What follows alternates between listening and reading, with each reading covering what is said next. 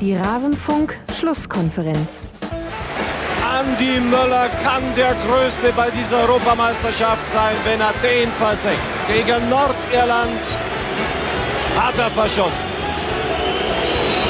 Jetzt hat er die Chance. Und Deutschland im Finale!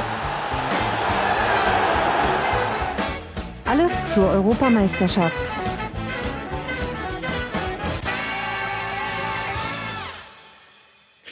Grüßt euch, liebe Hörer. Deutschland im Finale nun ja nicht ganz. Wir treffen uns zu einer großen Abrechnungssendung. Unser EM-Rückblick, wie versprochen, in der Rasen von Schlusskonferenz. Und wie es sich gehört, misst sich dieselbe Runde, die die EM-Vorschau gemacht hat, an ihren eigenen Prognosen. Und es wird in Teilen zumindest wehtun. Und deshalb freue ich mich umso mehr, dass sich beide Gäste bereit erklärt haben, für ein Revival dieses äh, Setups.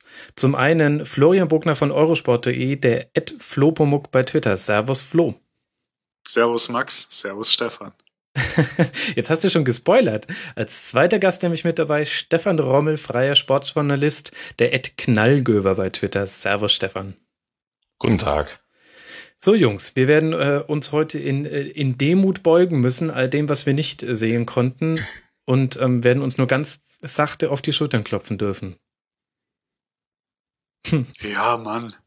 Also es, es dafür sind ja dafür sind ja Prognosen da, dass sie dann nicht eintreffen. Ja, vor allem haben wir uns ja tatsächlich, ich habe noch mal reingehört in die in die Vorschau-Sendung unter großen Schmerzen zwar, aber ich habe es getan und äh, ganz so schlimm war es dann auch gar nicht und ähm, man muss sich halt auch ein bisschen aus dem Fenster lehnen, sonst machen ja so Vorschauen auch keinen Spaß. Aber ich bin ja auch da ten tendenziell immer beim Franz und sage, was interessiert mich mein Geschwätz von gestern? Ja, das ist, glaube ich, eine Haltung, die muss man auch haben, wenn man Online-Journalismus macht. Danke. Jungs, fang, zum Thema. Ja, fangen wir doch gleich mal beim, beim Wichtigsten an der Europameister Portugal. Wir hatten ihn nicht auf der Rechnung. Wir haben die alle Teams äh, einsortiert nach vier Kategorien, die da lauten Titelkandidat, Überraschungsmannschaft, Durchschnittsmannschaft und Fallobst. Und Portugal hat es bei uns nur zum Durchschnitt geschafft. Stefan, was haben wir denn an Portugal unterschätzt? Alles. Den Trainer, offen, den Trainer offenbar. Und äh, das äh, mit, mit Kollektiv und mit einem Spieler, der eigentlich überm, aus dem Kollektiv rausragt, den aber einzubetten, wenn das gelingt, äh, dass das doch mehr ausrichten oder Schaden anrichten kann beim Gegner, als wir, wohl die meisten äh, sich gedacht hätten. Mhm. Und äh, noch ein paar andere, vielleicht auch glückliche Umstände, wie auch immer man das jetzt nennen mag, äh, haben dann dazu geführt, dass es jetzt tatsächlich so gekommen ist, äh, wie es am Sonntagnacht dann auch gekommen ist. Ich finde, vorherzusehen war das, war das nicht. Ich glaube, ich habe mit dir in irgendeiner der äh, letzten Sendungen nochmal auch über Portugal gesprochen und da auch hatte ich so das Gefühl, dass sie mir eigentlich in der, dass sie nach der Vorrunde gesagt hätte, die, die stehen jetzt ein bisschen unter Wert da nach diesen drei mhm. Unentschieden.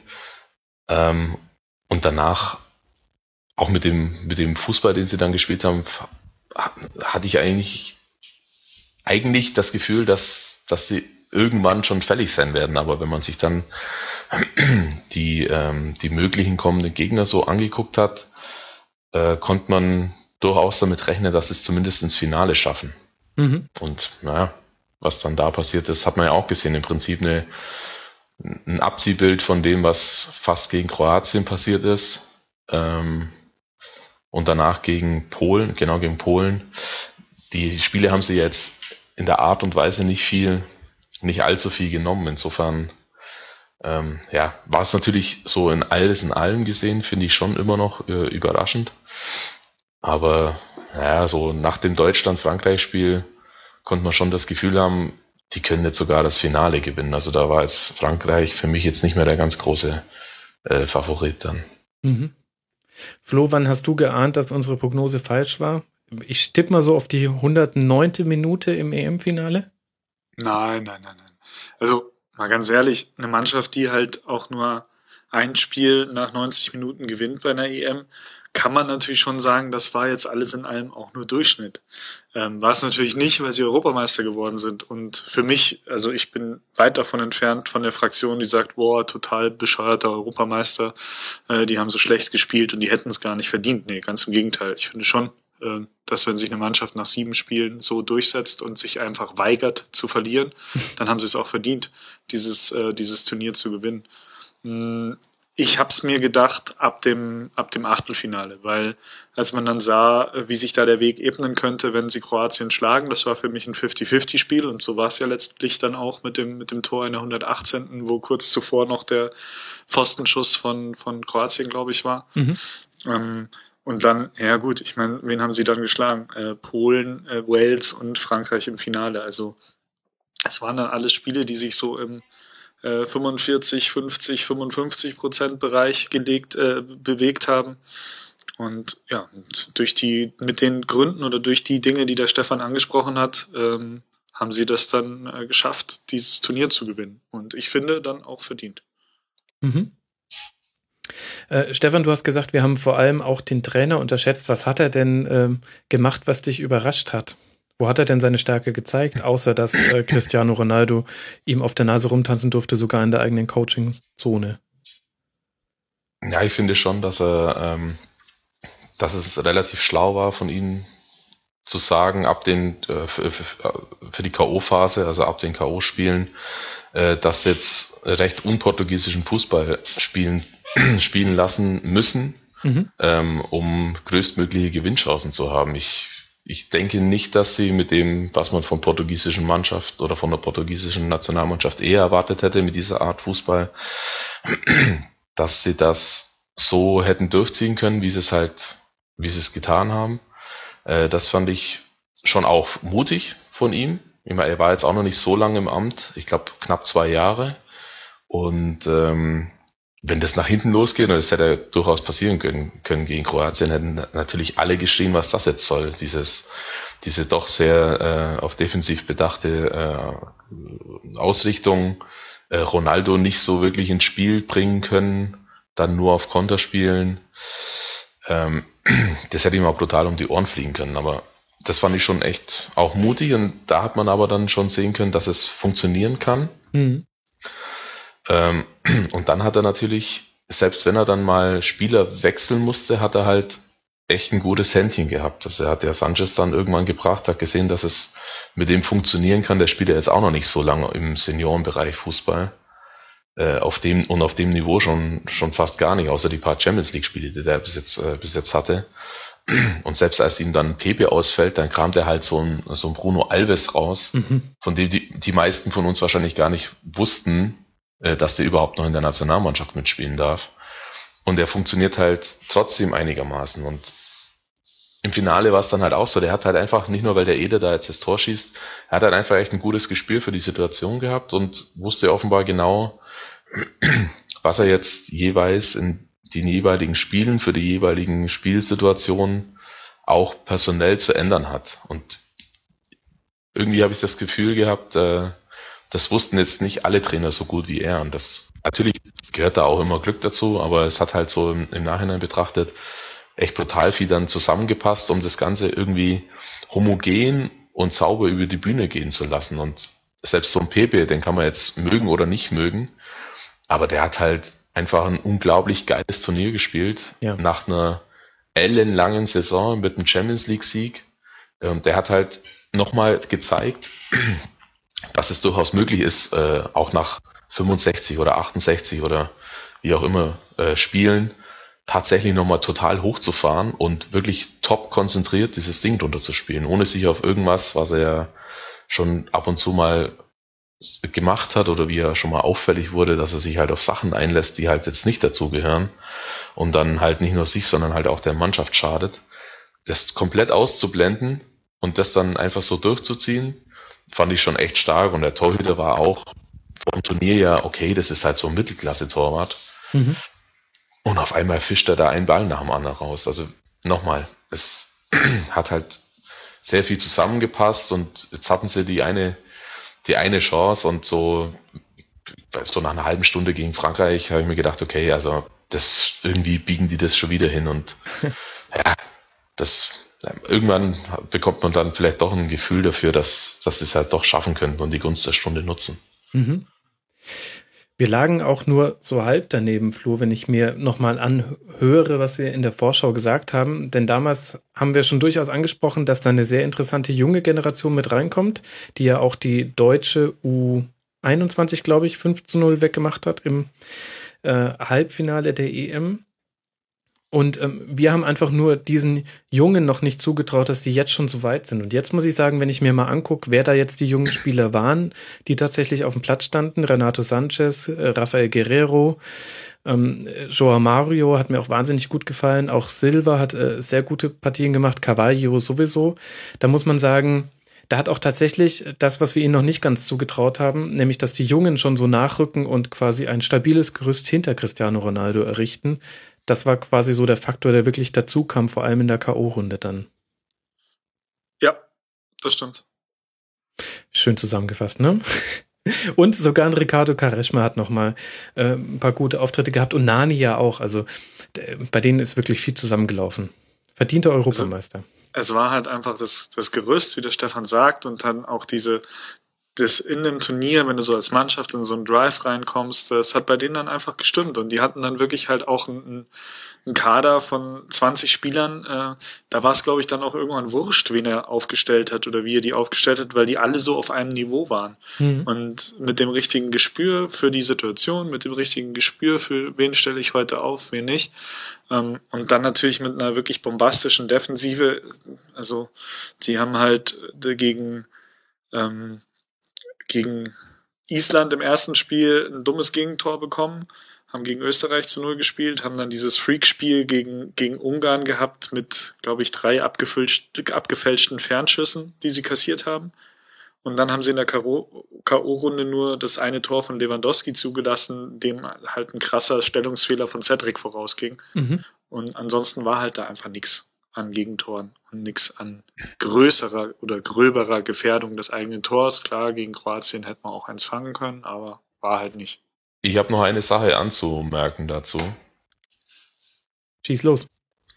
Und zwar ähm, muss man natürlich, oder sollte man auch bedenken, dass es ja bei diesem Turnier jetzt nicht die eine, die eine sehr gute oder Übermannschaft, wenn man so nennen will, äh, gegeben hat. Also man, man hat sich immer wieder gefragt, ja, wer ist denn jetzt der Favorit, ja, sind jetzt doch die, also auch während dem Turnier dann, oder sagen wir mit Anfang der, der K.O.-Phase, sind es jetzt die Spanier oder vielleicht doch Italien, die könnten ja auch und Deutschland ist ja eh mit dabei und Frankreich so und so ja als Gastgeber und wenn die mal ins Rollen kommen und so weiter und am Schluss war es dann tatsächlich so, dass es einfach die ganz große Mannschaft nicht gab, die dann auch äh, Portugal wirklich hätte gefährlich werden können. Ich habe mich ein paar Mal dabei ertappt, äh, beim Finale zu denken, was wird jetzt Deutschland, wie würde Deutschland jetzt gegen die spielen? Ja.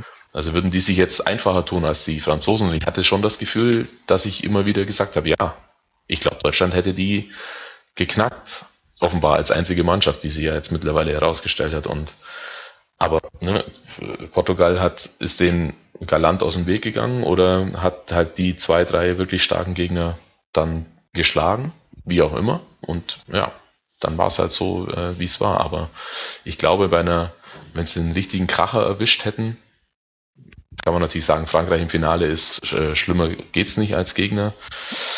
Das würde ich jetzt so nicht stehen lassen, weil der Druck, glaube ich, ganz anders verteilt war. Mhm. Äh, und die Franzosen ehrlich gesagt auch nicht wirklich überzeugend waren, außer zwei Halbzeiten, eine gegen Irland und eine gegen äh, Island. Ähm, dann finde ich schon, da wären sie vielleicht auch an Grenzen gestoßen, aber nun war es so. Ja. Wie es war und deswegen aber ist es auch okay.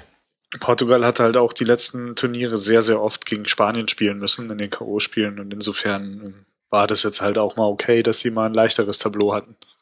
Ja, ja, ich, tu, ich will das damit nicht äh, in, denen in Abrede stellen oder das jetzt als Riesenvergütung äh, unter die Nase reiben. Aber es gleicht sich alles wieder aus. Ja, ja. Genau. Ein Riesengeschenkkorb geht äh, nach Island, die mit ihrem äh, Treffer in der letzten Minute gegen Österreich ja erst ähm, möglich gemacht haben, dass Portugal in den schwächeren Turnierast drüber gewandert ist. Sonst hätte, sonst hätte es das äh, Finale schon im Viertelfinale gegeben, eventuell. Wäre Portugal gegen England weitergekommen, Achtelfinale. Viel Konjunktiv. Verrückt.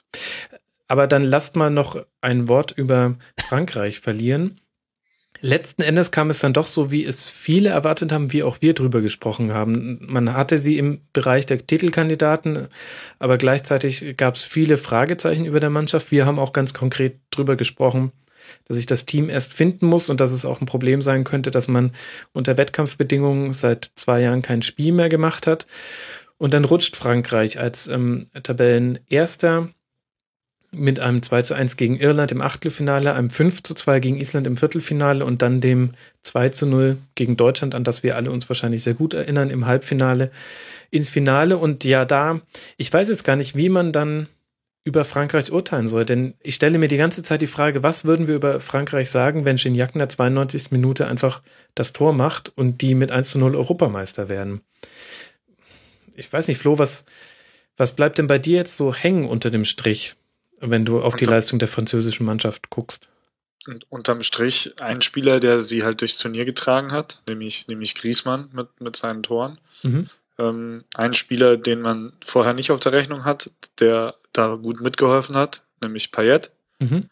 Und dann aber halt auch ähm, ein Mittelfeld, das sich nie gefunden hat, das ganze Turnier über. Also wo man das Gefühl hatte, dass, dass der Chance da trotzdem immer noch rumprobiert hat und ähm, nicht so recht wusste, wie ist das mit dem Kanté, soll ich den jetzt reinnehmen, soll ich ihn mhm. rausnehmen, dann hat ihm diese Gelbsperre irgendwie die Entscheidung so ein bisschen abgenommen.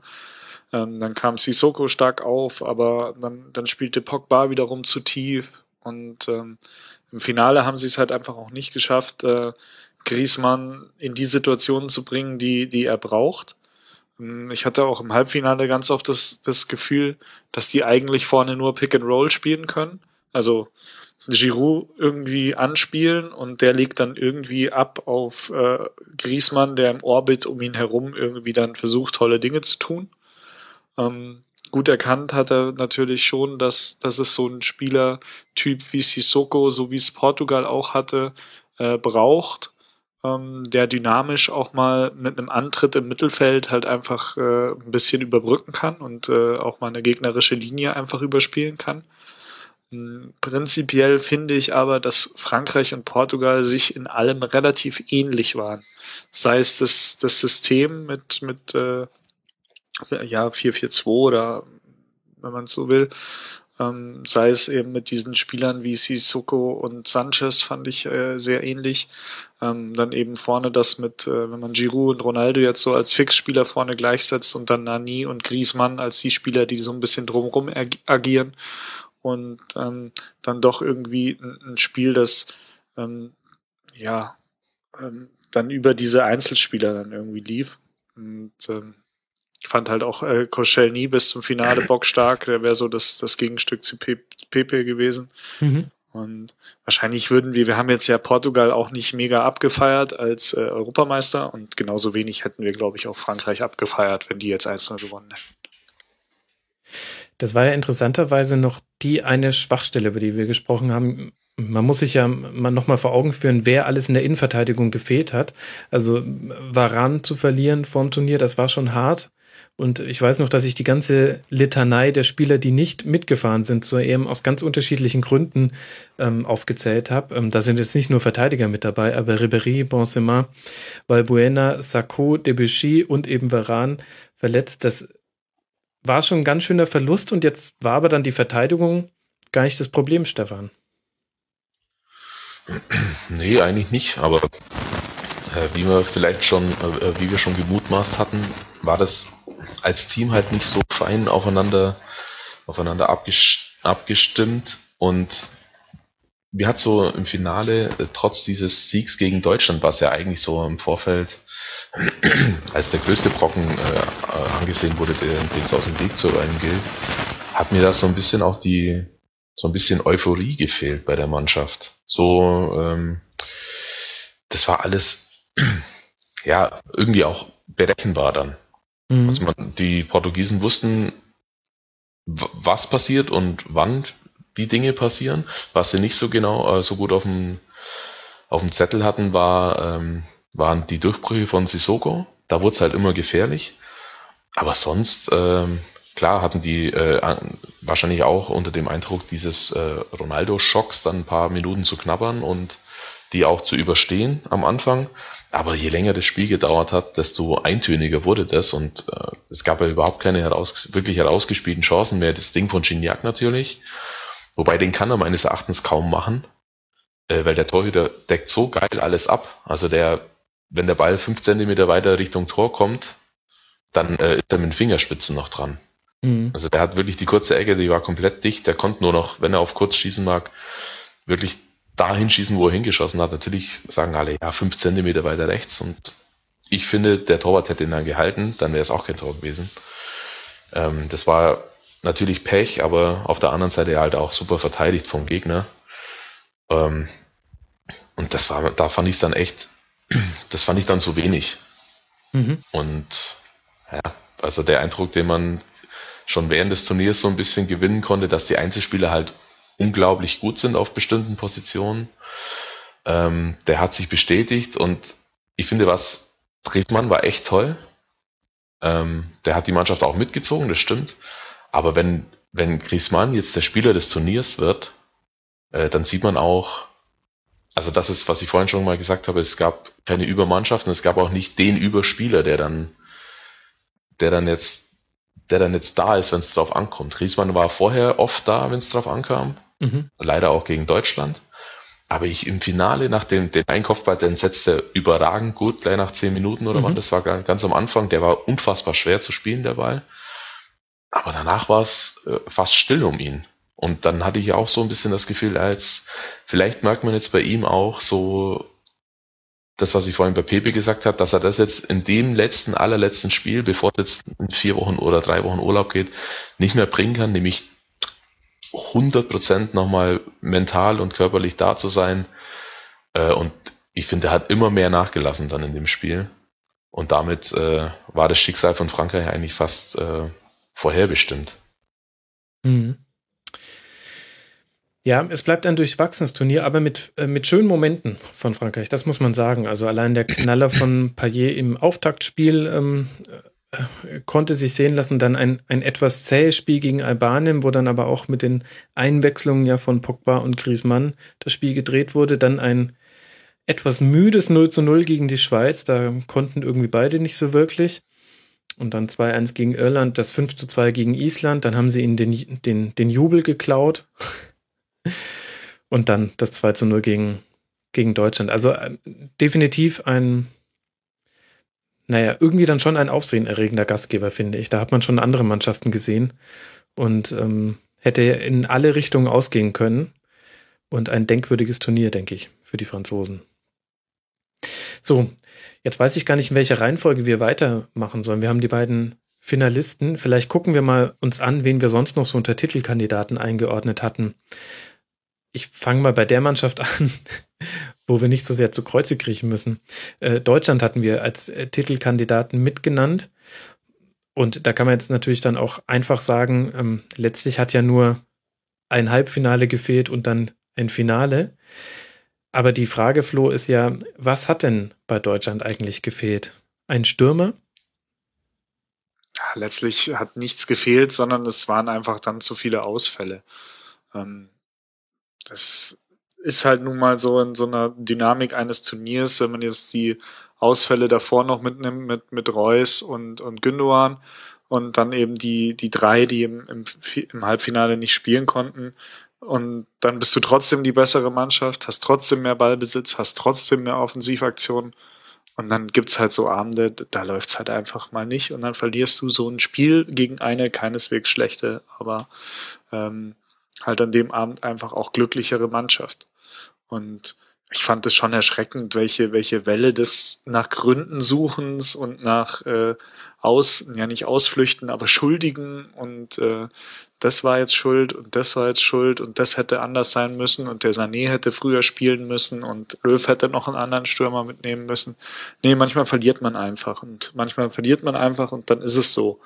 Und äh, Deutschland äh, oder die Deutschen können nach dieser schönen WM vor zwei Jahren auch gerne wieder äh, ein bisschen äh, lernen zu verlieren. Ähm, was man jetzt von der vom Spiel her sieht oder von dem Halbfinale, was ich mir halt so gedacht habe, Löw hat Angst oder Respekt vor dem Mittelfeld und vor den schnellen Überbrückungen des Mittelfelds gehabt. Deswegen hat er de facto einen Stürmer rausgenommen mit Gomez und äh, Chan gebracht, den, den Mittelfeldspieler. Ähm, also es war für mich ein bisschen eine defensivere Ausrichtung, ähm, auch mehr das Zentrum stärkend mit den, mit den äh, äh, Mittelfeldspielern äh, Chan, Kedira und Groß. Ja, hilf mir. Und Groß, ja, genau.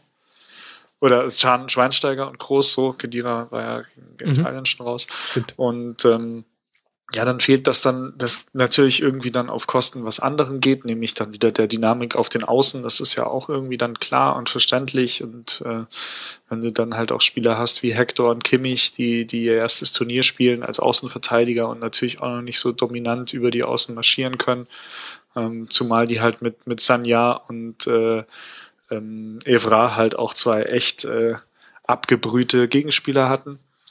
Ja, also wenn man einen Reus gehabt hätte, wäre das vielleicht nochmal was anderes gewesen, der, der ein 1 gegen 1 besser gewonnen hätte haben können. Aber so hatte man halt mit Gomez einen Ausfall, der wehtat und mit Müller irgendwie einen zweiten Ausfall, der wehtat, weil er halt total neben sich stand. Hm. Und dann geht halt so ein Spiel mal verloren. Aber ähm, hilft ja nichts, sich jetzt zu sagen, äh, es gibt ja so, es hat ja noch keiner eine Alternative genannt, hat gesagt, man hätte jetzt diesen Stürmer mitnehmen können, weil der hätte uns ins Finale geschossen. Gibt's ja nicht, gab ja keinen, gibt ja keinen. Ja, das stimmt. Womit ja aber dann gleich die Debatte aufgemacht werden kann, ist es das, was dem deutschen Fußball fehlt? Denn dann verliert auch noch die U19 gegen Italien jetzt bei der EM, auch nach ganz überlegenem Spiel mit vielen Chancen. Äh, habe ich jetzt schon, ähm, mindestens einen Artikel habe ich schon gesehen, der, der auch daran erkannt haben will, dass eben der klassische Neuner fehlt.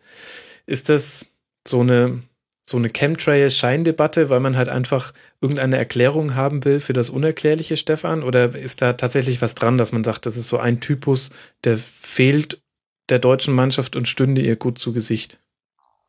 Ja, ich glaube, das, das steht außer Frage, dass, dass so ein Spieler so oder so fehlt, weil er einfach eine Alternative darstellt. Jetzt bei dem Turnier kommt man sehen, dass viele andere Mannschaften mit, neu, mit einer neuen gespielt haben und das ganz gut funktioniert hat. Jetzt verstärkt es den Eindruck natürlich. Ähm, nichtsdestotrotz habe ich ein bisschen so das Gefühl, dass, äh, dass immer noch geschlafen wird beim DFB oder geschlafen wurde beim DFB, was diese Position äh, anbetrifft. Ich habe mir eigentlich gedacht, dass die, was man ja gerne macht, wenn man einen großen Erfolg feiert, dass man sich da ein bisschen zu sehr auf die Schultern klopft und dann ein paar Basissachen übersieht oder vergisst. Ähm,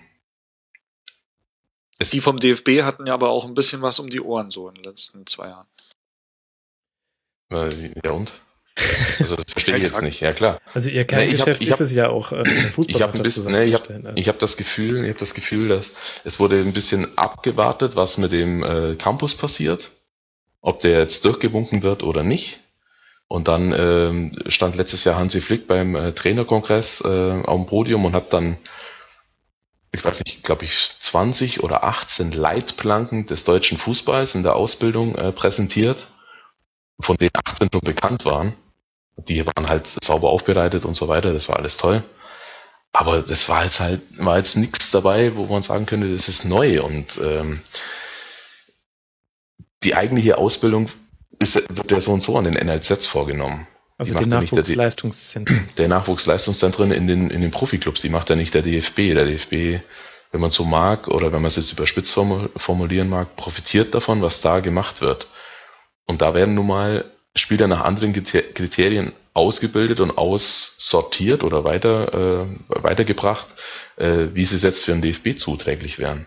Wenn da halt den Spielern abtrainiert wird, dass sie, ich sage jetzt einfach mal ein Beispiel, äh, toll eins gegen eins können oder tolles Dribbling haben und es wird halt gepasst, gepasst, gepasst, dann ist es so, dann wird der Spieler halt daraufhin getrimmt. Und dann gibt es ein paar Extrembeispiele an NLZs, da werden noch ganz andere Sachen gemacht, ohne da jetzt Namen zu nennen. Was meinst du da Und dann Sachen? Also Mhm. ohne Namen Ja, wenn man jetzt- kannst du erzählen, man- was, was du meinst. Wenn man, wenn man sich jetzt, wenn man sich jetzt anschaut, was äh, wie bei Red Bull Leipzig ausgebildet wird in den, äh, im Nachwuchsbereich, wenn man sich da die U11 anguckt und deren Fußball und man hat äh, 30 andere Mannschaften da auf demselben Niveau, dann erkennt man die Mannschaft nach fünf Sekunden, weil die einfach Red Bull Fu- Fußball spielen lässt. Moment mal, erstmal Rasenball. Ich weiß gar nicht, wie, Entschuldigung, wie, wie da dieses, Rasenballfußball. Hat ja nichts mit Red Bull zu tun, meines Wissens nach. Ähm, ich frage ich frag mich halt immer, was mit den Spielern passiert, die da irgendwann mal in die Akademie kommen und irgendwann aussortiert werden. Weil es ist ja nun mal eine Tatsache, dass von der U11 oder U12 meinetwegen bis zum Profibereich schafft es im Prinzip, glaube ich, schaffen zwei Prozent oder so. Also fast, fast null. Mhm. Ähm, was passiert mit den ganzen anderen 98 Prozent? Also wenn die jetzt irgendwo mit 16, 17 Jahren in ein anderes NLZ kommen und da wird völlig anderer Fußball gespielt und da gibt's völlig andere Voraussetzungen, wie lange brauchen die, um sich die, um, um sich da wieder reinzufügen, anzupassen, anderen Fußball zu denken und so weiter. Und das ist natürlich dann schwierig. Und der DFB-Campus soll ja dann auch das Ganze so ein bisschen als Schirmherrschaft ähm, äh, betreuen. Jugendmannschaften dürfen sich da aufhalten und trainieren, das ist alles toll. Aber dass es jetzt seit, im Prinzip seit Gomez, und der spielt jetzt seit 2007 in der Nationalmannschaft, äh, keinen richtigen Mittelstürmer mehr gab, der sich durchsetzen konnte äh, beim DFB, äh, und Klose damals schon äh, an die 30 war oder kurz vor 30 war und es war absehbar, dass es Probleme gibt. Dafür ist jetzt in den letzten fast zehn Jahren so gut wie nichts passiert auf der Position. Analog dazu ist es mit den Außenverteidigern auch. Es werden immer wieder Mittelfeldspieler ausgebildet. Ja, steckt die Jungs ins Mittelfeld, damit sie alles können, damit sie Platz haben, damit sie sich fußballerisch in alle Richtungen weiterentwickeln können und dann können sie ja vielleicht nochmal irgendwo anders hin. Und jetzt sieht man, dass man für bestimmte Positionen vielleicht doch Spezialbegabung braucht, die man eigentlich, die man einfach so jetzt nicht mehr erlernen kann, außer so, es gibt so äh, Ausnahmefälle wie Piszczek oder, oder, oder Durm oder die früher mal Stürmer waren. Großkreuz jetzt beim VfB, der ist ja, der ist ja kein rechter Verteidiger, der ist ja Flügelspieler. Mhm. Dann werden da Leute auf einmal umgeschult, weil es keine anderen gibt. Aber was kann man denn dann dem DFB vorwerfen, wenn du gleichzeitig sagst, dass sie ja keinen Einfluss auf die Nachwuchsleistungszentren haben? Was hätte man denn da machen können. Du kannst ja nur mit dem arbeiten, was du an Spielermaterial hast und tatsächlich. Ja, es gibt ja, es gibt ja nicht nur, ja natürlich, es gibt ja nicht nur die Nachwuchsleistungszentren, es gibt ja auch einen Riesenpool, ich glaube 360 oder 66 Stützpunkte in Deutschland, mhm. an denen bildet der DFB aus. Okay. Und nicht die, und nicht die Vereine. Und da wären natürlich die Spieler, die beim NLZ rausfliegen, die, die fallen ja nicht jetzt zu ihrem Dorfverein zurück, sondern die werden ja aufgefangen und dann können sie es irgendwann mal in einem anderen NLZ oder vielleicht sogar in demselben, ich weiß nicht, wie die Regeln sind, nochmal versuchen. Aber in den Stützpunkten, da tummelt sich ja die, die breite Masse eigentlich. Das sind ja, kannst du ja hochrechnen jetzt auf pro Altersstufe, wenn da 15 Spieler sind bei 366 äh, Stützpunkten, das ist eine ganze Menge. Und da kann ich, habe ich schon Einfluss drauf. Aber da werden dann halt für den E- oder äh, D-Jugendbereich werden so Sachen ähm, jetzt erst gemacht, wieder mit verstärkt gemacht wie Vororientierung. Also das ist, das ist absolute Basis. Das, das musst du kurz jetzt, trotzdem erklären. Was ist Vororientierung? Ja, also bei der Ballan- und Mitnahme dann zu wissen, in welchen Raum dribbel ich jetzt, kann ich zum Tor dribbeln oder nicht, steht einer vor mir oder nicht, oder muss ich in den leeren Raum äh, so seitlich wegdribbeln, äh, wo will ich gleich hinspielen, wie ist die Konstellation meiner Mit- und Gegenspieler, solche Sachen, Vororientierung halt, Schulterblick, so mhm. Basissachen. Und das muss aber halt auch Basis sein und das muss ich in jedem Training machen und nicht jetzt sagen, ja, jetzt, wir machen jetzt mal, das müssen wir jetzt mal wieder vertiefen, da machen wir jetzt eine zwei Wochen Sondereinheit dazu und dann lassen wir das mal wieder liegen. Nee, das muss halt in jedem Training gemacht werden. Weil das sind halt Sachen, die Spieler wie Lahm und Iniesta auf dem Top-Level, auf dem sie sich bewegen, von den anderen immer noch unterscheiden.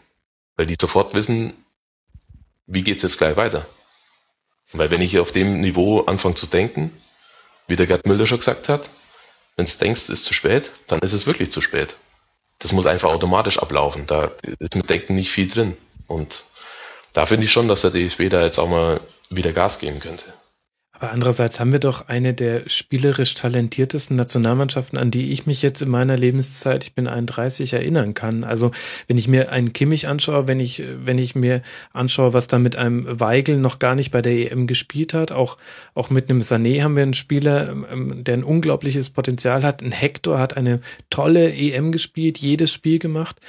Also ich verstehe den, ich, ich, ich sehe das irgendwie ehrlich gesagt nicht so ganz, weil an dem, was ich jetzt sehen kann, ich bin nicht an den äh, Stützpunkten und ich kenne mich nicht bei den Nachwuchsleistungszentren aus. Ich sehe quasi nur das, was in die Bundesliga kommt an, an talentierten Spielen und die haben doch wahnsinnig viel drauf.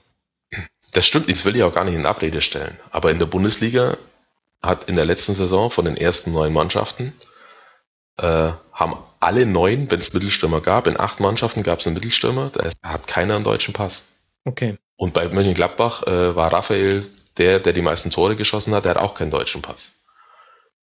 Okay. Alle, also die ersten neun Mannschaften in Deutschland. Ähm, und das finde ich ist kein Zufall, weil die Clubs, die, die gucken halt nur auf sich, das ist ja völlig klar. Und denen ist es dann egal, ob da jetzt äh, ein Cordoba vorne drin steht oder ein Davi Selke. Hauptsache, der funktioniert für die Mannschaft. Mhm. Das ist völlig okay und ist so schlimm ist es ja auch gar nicht, das stimmt schon. Aber es, wie gesagt, ich, das ist so, so ein Überangebot, das es auf anderen Positionen gibt und die Spieler, die du genannt hast, auf die trifft es auch absolut so, dass die toll ausgebildet sind. Sonst wären sie ja nicht da, wo sie spielen würden. Aber es ist meines Erachtens kein, kein Zufall, dass es, dass es da Probleme gibt, ähm, wo man, wie gesagt, sich vielleicht auch von, von den Trends dann vor fünf, sechs Jahren, als Barcelona dann so groß wurde mit Guardiola, dann halt auch einfach ein bisschen zu arg verleiten hat lassen. Weil da hat man gesehen, okay, das funktioniert und bei Spanien funktioniert auch, funktioniert es auch. Können wir vielleicht auch machen? Hm, probieren wir es mal aus. Ja, funktioniert sogar. Aber jetzt haben die anderen schon so ein bisschen, meines Erachtens, früher schon den Gegentrend so begriffen und auch dementsprechend Spieler in ihren äh, Mannschaften. Aber in Deutschland, ja, da suchst du halt tatsächlich vergeblich nach. Äh, und es kommt auch so schnell keiner nach. Und dann, ja, ja, da wird über La Soga dann diskutiert, wenn man ja, überlegt, wen nimmt man da. Eckestein von, von Werder, das ist alles okay. Und der, mhm. ähm, wie heißt der Seller? Ich habe den Namen vergessen, von Dortmund, der von der Janni Serra. Ja, genau, Janni Serra. Das ist, das ist alles toll für den Jugendbereich, aber von denen weiß natürlich keiner, wie die nachher wie und ob die nachher äh, in der Bundesliga oder auf höchstem Niveau dann auch funktionieren. Es, da ist die Hoffnung schon da bei dem, äh, bei dem einen oder anderen Spieler, aber muss man natürlich erstmal abwarten. Hoffnungsvolle Spieler gab es früher auch, da kann ja alles Mögliche passieren. Aber jetzt gilt es ja auch wieder zwei Jahre bis 2018 zu überbrücken und Stand jetzt sehe ich da bis auf meines Erachtens gibt es nur einen, das ist Daniel Ginczek, Mhm. Und der war jetzt dreimal nacheinander, also zweimal mit Kreuzband, einmal mit, weiß ich nicht, was er genau hatte damals, ähm, zum, äh, in der ersten Halbserie von der letzten Saison. Also quasi dreimal länger verletzt. Und da musst du auch erstmal gucken, ob der so schnell wieder auf die Beine kommt. Aber der wird auf jeden Fall zumindest alles mitbringen, was, was man sich erwarten kann auf dem Niveau. Gut, vielleicht Sandro Wagner noch bei Hoffenheim. Mal gucken. War gar kein Witz. Kann doch sein. Okay. Aber ja, interessant. Hätte ich gar nicht gedacht, ehrlich gesagt, ähm, ähm, dass wir hier diese, diese Mittelstürmer-Diskussion aufmachen. Aber ich sehe den Punkt schon. Also ich denke, man kann schon festhalten, dass tatsächlich halt einfach, du kannst natürlich ohne einen klassischen Mittelstürmer spielen. Aber wenn Deutschland mit einem Mittelstürmer spielen möchte, der auch im Kopfball stark ist und ähm, der körperlich robust ist, ähm, dann fehlt die Alternative hinter Gomez. Das kann man tatsächlich festhalten, glaube ich, nach dieser EM das stimmt. Ja, also und das, es war es war tatsächlich das, was viele vorher äh, äh, angeprangert haben, dass halt also mit natürlich falsch klassifiziert, aber dass halt dann tatsächlich zu viel drum herum gespielt wurde und man immer das Gefühl hatte, ja jetzt bitte im 16er, jetzt reingehen, in der Mitte steht's Tor, irgendeiner muss jetzt mal aufs Tor schießen. ja. Ja, und dann hast du halt ein, ein Mittelfeld, das auch nicht das Torgefährlichste ist, wenn dann zumal noch ein Spieler wie Kedira ausfällt, der ab und zu mal einen Kopfball machen kann. Und dann gibt's halt Probleme im Torabschluss. Müller neben der Spur, aber ja, dann wird's halt auch für eine Mannschaft wie Deutschland, die ganz viele, ganz tolle Spieler hat, ähm, wird's halt auch für die schwierig, Tore zu erzielen. Kann man so festhalten. Flo, du hast äh, versucht dazwischen zu gehen. Hast du noch was zu ergänzen? Ich fand es einen guten Treppenwitz, äh, wenn man die, das U19-Spiel gegen Italien äh, angeguckt hat, weil da war halt genau dasselbe. Also es war mhm. wirklich äh, eins zu eins äh, so, dass die 80 Minuten auf ein Tor gespielt haben und einfach der Mittelstürmer gefehlt hat, der das Ding über die Linie drückt oder den halt mal aus 10 Meter mit der Picke reinhaut oder wie auch immer. Ähm, ja, also es war dann natürlich in dem Fall ähm, sehr augenscheinlich. Dann wissen wir jetzt, was im Hausaufgabenheft von Joachim Löw steht, der ja bis 2018 weitermachen will. Das wurde heute bekannt. Ähm, und dann bin ich mal gespannt, ähm, ob und wie lange man Bastian Schweinsteiger noch in der Nationalmannschaft sieht, ob Lukas Podolski da noch weiter eine Zukunft hat. Ich, ja, bin ich mal sehr gespannt, wie viele der alten Recken, die jetzt schon wirklich lange mit dabei sind, seit 2004 oder ein bisschen später, jetzt dann ihre Nationalmannschaftskarriere freiwillig oder unfreiwillig beenden. Ich finde das schon seltsam, wie viele ehemalige ihn jetzt so angetragen haben, dass sie jetzt doch bitte zurücktreten sollen. Also jetzt vielleicht nicht mit dem Bitte, aber es wäre schon die richtige Entscheidung. Also warum? Warum müssen die das? Ähm, können ja auch sagen, wir, wir sind weiterhin da und wenn der Bundestrainer uns nicht mehr einlädt, dann lädt er uns halt nicht mehr ein. Ist so alles gut. Also ich sehe jetzt da keine grobe Veranlassung für den einen oder den anderen Spieler zu sagen, that's it. Also Nö, das ist ein, ja am Ende. Ja, ein gut gemeinter Rat äh, vielleicht eher, weil es wäre natürlich auch unschön, wenn der Bundestrainer jetzt von heute auf morgen sagt, ja, neuer Zyklus, neue WM-Quali. Äh, äh, da nehme ich jetzt dann auch Spieler mit, die ich in sechs Jahren oder Bundestrainer X in sechs Jahren auch noch einsetzen kann. Tut mir leid, Lukas, das war's jetzt dann für dich, wäre ja auch doof. Ja, aber wo Also für Poldi jetzt. Also, ich habe damit überhaupt kein Problem. Ich habe damit gar kein Problem, aber sieht halt dann doof aus. Ich meine, im Zweifel und wenn, er, da, eh so und wenn er da doch, genau, Zweifel wenn er dann doch laufen, mitnimmt, dann sagen Löw alle wieder. Dann sagt, ja, aber der Löw wird ihm halt wahrscheinlich dann vorher sagen, du, ich werde dich nicht mitnehmen. Und dann wird der Podolski sagen, ich trete übrigens zurück. So. ja. Gut, ich meine, das werden wir jetzt eh auf uns zukommen lassen müssen, wie es läuft. Ähm, wenn ich so Richtung WM 2018 gucke, dann bin ich mal gespannt, Flo, ähm, wie dann wie sich dann die Innenverteidigung gerät. Ich glaube, man kann schon behaupten, dass Boateng Hummes das stärkste Innenverteidigerpaar bei dieser Europameisterschaft war. Dahinter mit einem mindestens, vielleicht sogar dem weltbesten Torhüter, den es derzeit gibt. Äh, an, an den Positionen hat es definitiv gepasst in diesem Turnier. Wobei ich Manuel Neuer jetzt nicht unbedingt freisprechen würde von der Schuld am 0-2. Also da ist er schon sehr, sehr, sehr gut weggekommen aufgrund seiner Verdienste im Viertelfinale. Ähm, für mich ist das äh, ein klarer Torwartfehler und, und damit halt auch schon ein wichtiger Baustein an dieser Niederlage.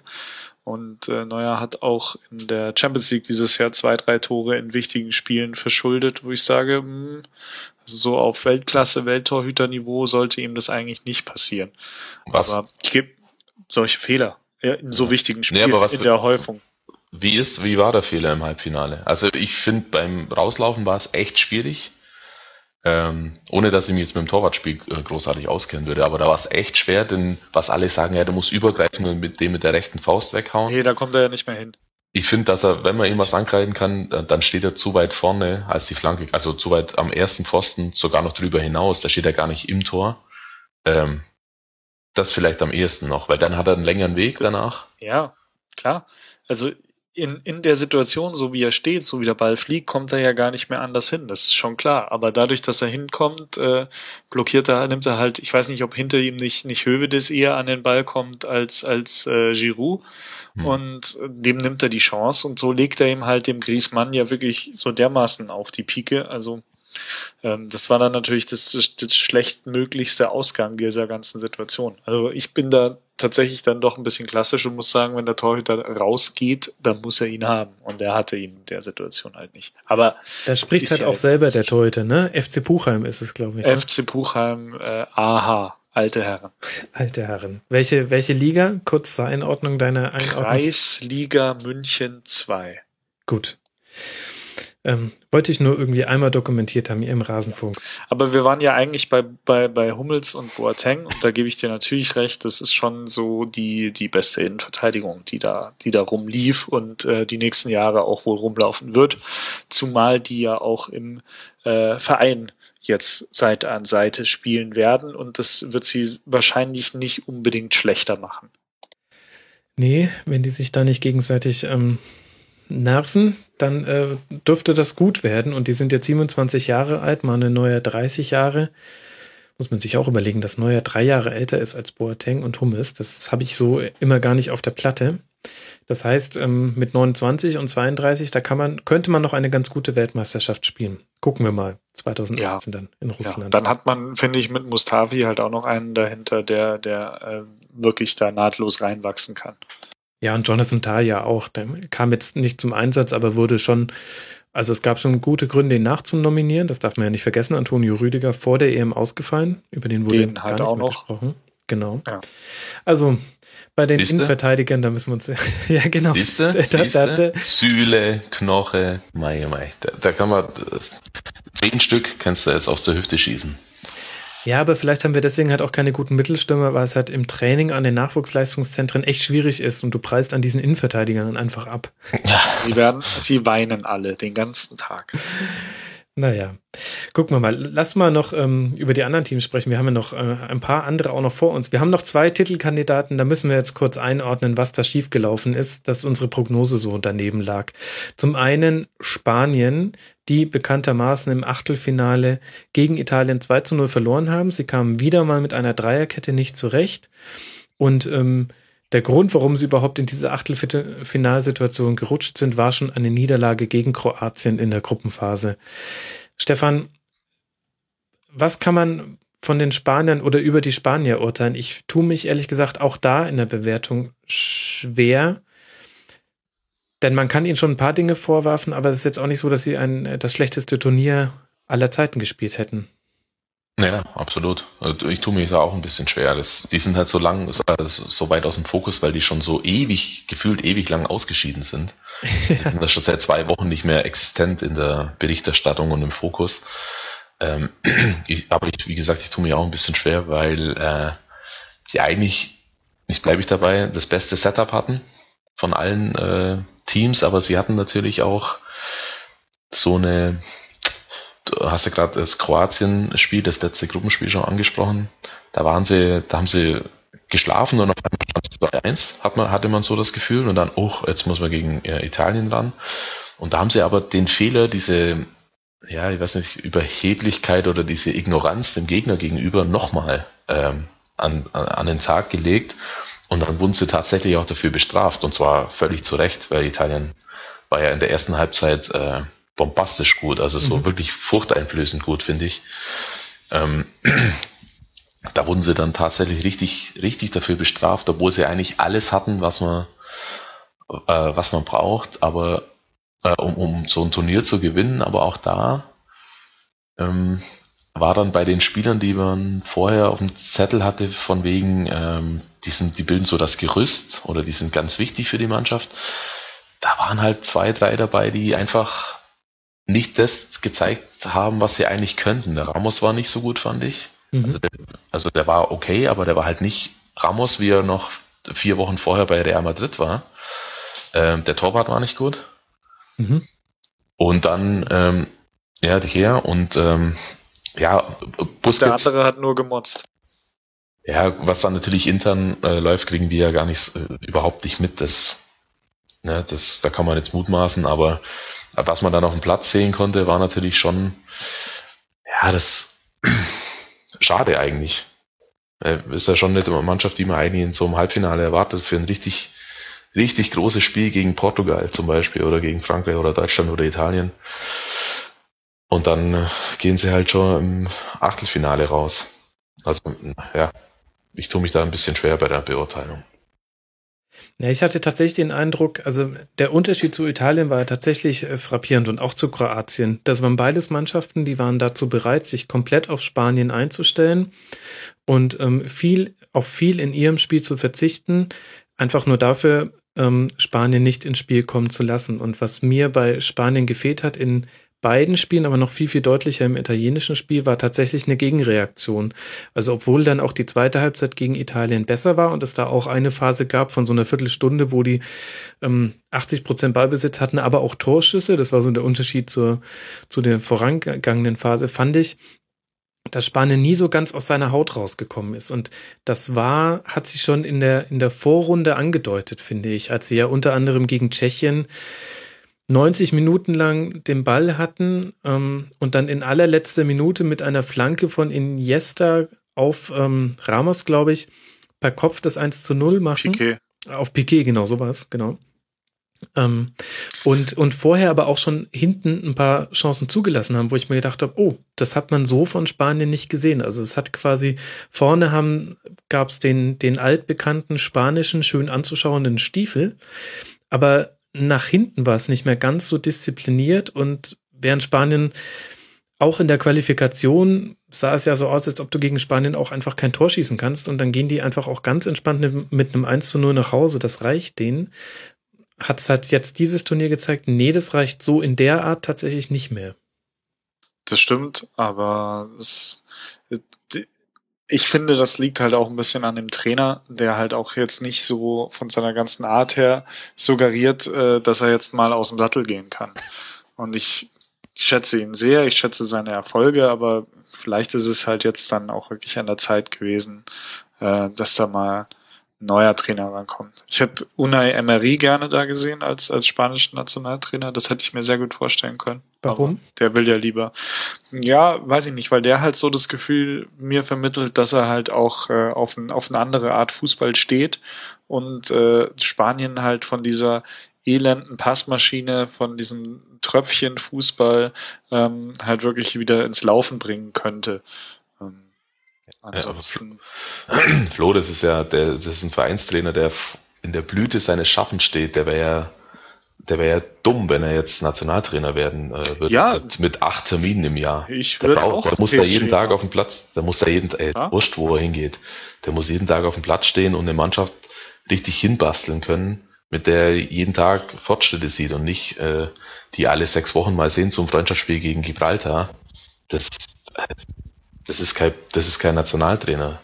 Also das ist der Nationaltrainerjob. Ich, also ich, äh, Vereinstrainer, als Vereinstrainer jetzt in diesem Moment rauszugehen, wenn man einigermaßen erfolgreich ist und zu sagen, ich, übernehme jetzt äh, eine Nationalmannschaft, da muss ich exorbitant viel Geld verdienen, also wirklich pervers viel Geld verdienen, ähm, oder halt längst über meinem Zenit äh, hinweg sein, beziehungsweise Ja, aber es Ja. wäre jetzt auch nicht der erste Trainer gewesen, der das gemacht hätte. Also nee, das, es gab ja auch gar keine, es war jetzt auch nur ein Beispiel. Also ich ja, glaube, ich glaube, wenn er nicht in der Europa League antreten darf mit Spanien, dann ist das vollkommen unattraktiv für ihn.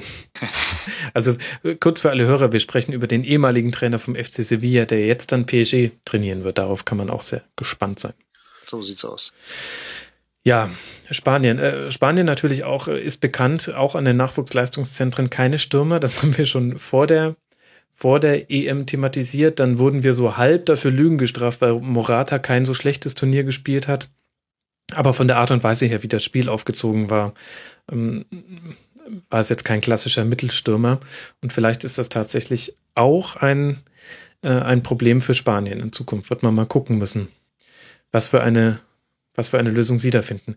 Lasst uns mal noch kurz ein paar Worte über England verlieren. Die haben wir mit ein, einigen Zweifeln und einigen Wenns und Abers unter Titelkandidaten einsortiert, äh, haben viel über äh, taktisch gutes Pressing und über Offensivkonzept und so weiter gesprochen, Stefan.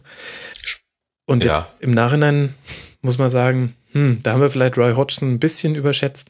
Stopp, da muss ich äh, tatsächlich mich selber in Schutz nehmen. Ich habe das nicht gesagt. Ich habe gesagt, dass Stimmt. England auf gar keinen Fall Titelcontenter ist und äh, Roy Hodgson wird es nicht im Kreuz haben, die Mannschaft nach vorne zu drehen. Stimmt, hast du tatsächlich. Gut, da, da muss jetzt sofort der, der Flo antworten. Flo, was zur Hölle haben wir zwei uns dabei gedacht, als wir England für vor allem für ihre für ihr taktisches Spiel gelobt haben? Das ist natürlich tatsächlich irre.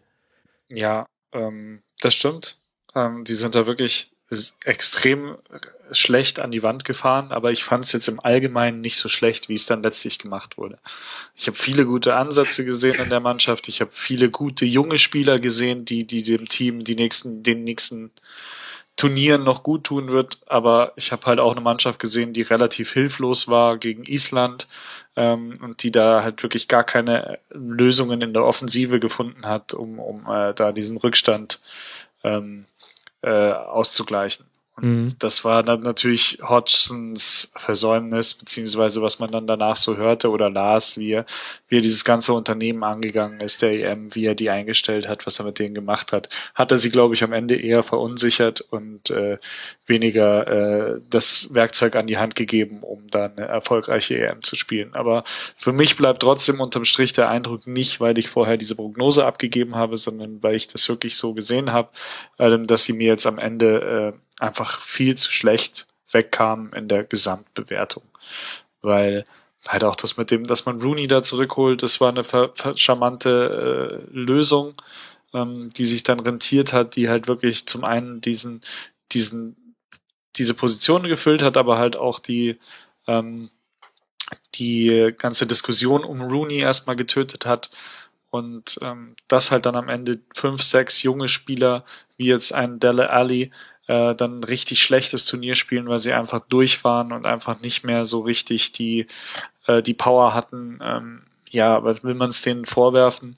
Also will man jetzt einen Dele Alli äh, äh, kreuzigen, weil er eine scheiß EM gespielt hat? Also nee, eigentlich nicht. Und Deswegen ja, Titelkandidat war natürlich Quatsch, der gegen Island im Achtelfinale ausscheidet. Aber äh, ich fand sie besser, als sie jetzt am Ende gemacht wurden. Für mich ja eine der Szenen des Turniers, als sich Roy Hodgson selbst auf der auf der Leinwand erkennt und, und dann die Hand ans Kinn legt, um zu simulieren, dass er dass er einen Plan hätte. Nachdenken.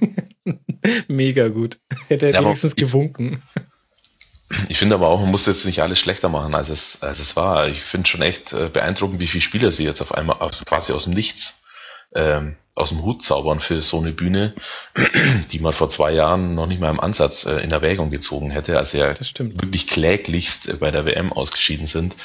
Und wenn die jetzt mit ihrem ganzen Geld, das die da drüben hin und her wälzen, ähm, und eben in besagten Nachwuchsleistungszentren auch mal anfangen, ähm, Geld nicht nur in, in die NLZs zu stecken, sondern halt auch in ordentliche Trainer und vielleicht auch mal auf die Idee kommt, dass eine Trainerausbildung nicht 6000 Pfund kostet, sondern vielleicht zwei moderate, eher moderate 2000, ähm, dann haben die auch entsprechende Trainer, die ausbilden, weil da damit steht und fällt ja alles und dann äh, sind sie tatsächlich sehr gefährlich.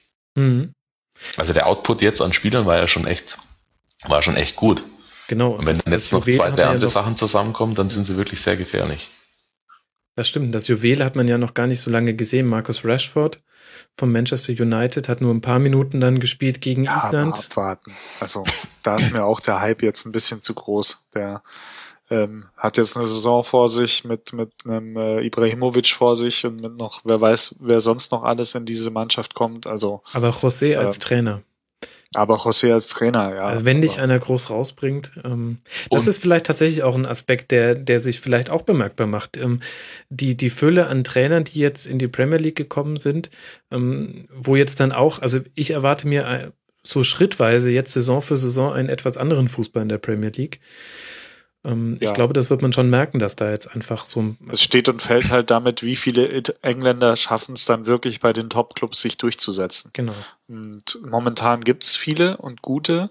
Und auch ein Lelana hat diese Saison bestimmt von, von äh, Klopp profitiert und äh, Spieler bei Man City werden werden von also so ein äh, Sterling, der der meines Erachtens nicht wusste, wohin er laufen soll auf diesem Spielfeld, äh, wird sich das von von Pep Guardiola dieses Jahr jetzt auch erklären lassen.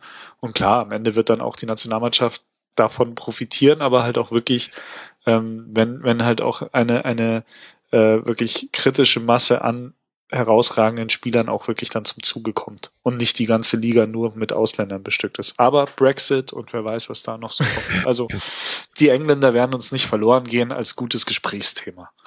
Ich, ich stelle noch, ich stelle aber da auch nochmal äh, die Frage in den Raum, wie viele englische Trainer äh, arbeiten bei Top-Clubs in England? Und zwar nicht Null. erst seit, ja genau, und zwar nicht erst seit vorgestern, sondern seit 20 Jahren. Oder noch länger. Das ist ja, das ist kein Zufall.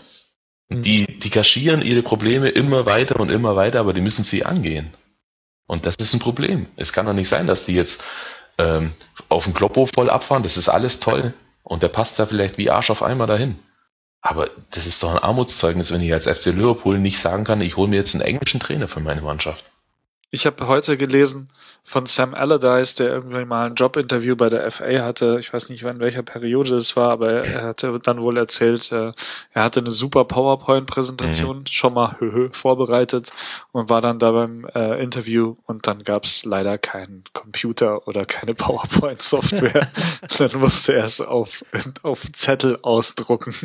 ja, dann holen, sie, dann holen sie einen Fabio Capello äh, und zahlen dem 10 Millionen Pfund im Jahr das ist doch, das bringt doch alles ja. nichts. Und jetzt äh, Jürgen Klinsmann. Ja. Schauen wir mal. Ich meine, geht ja als halber Engländer durch.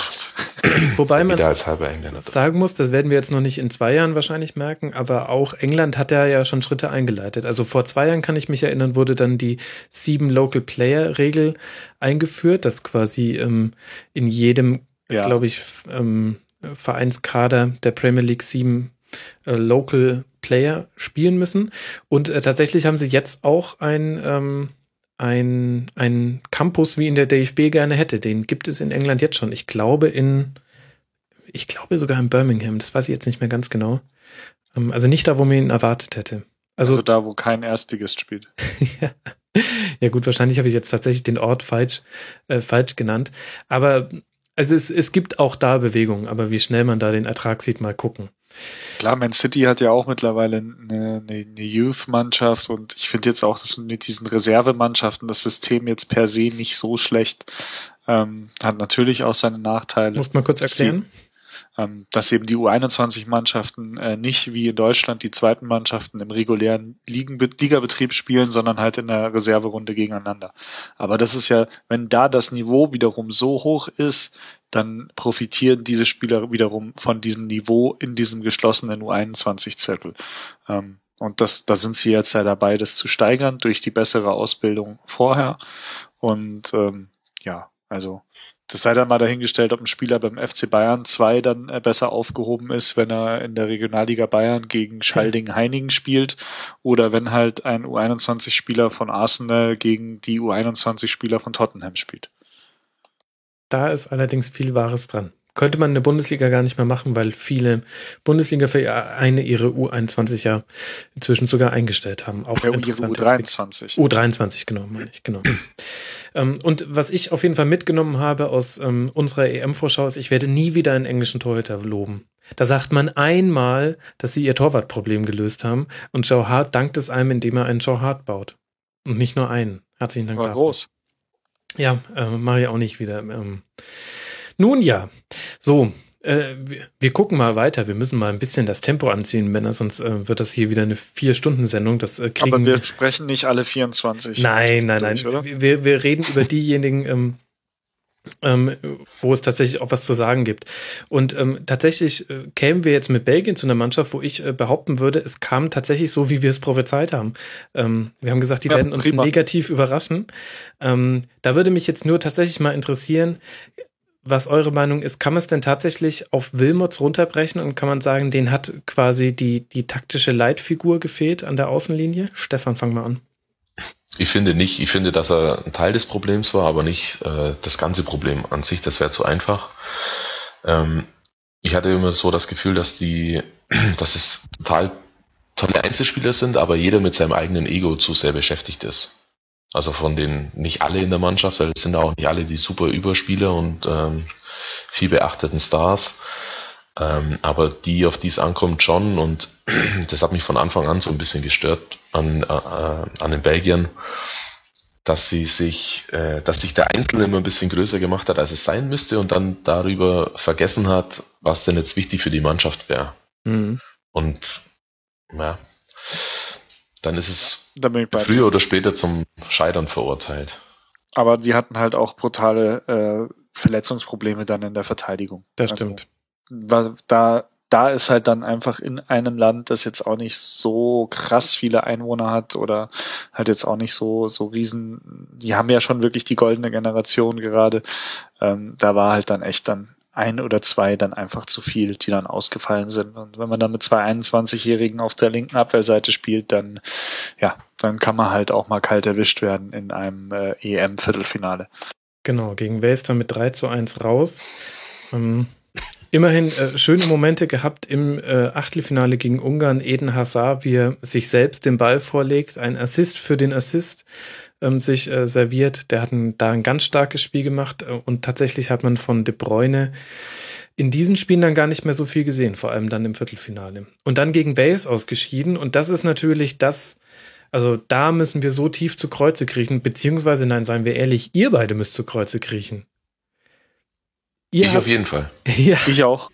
Ich auch.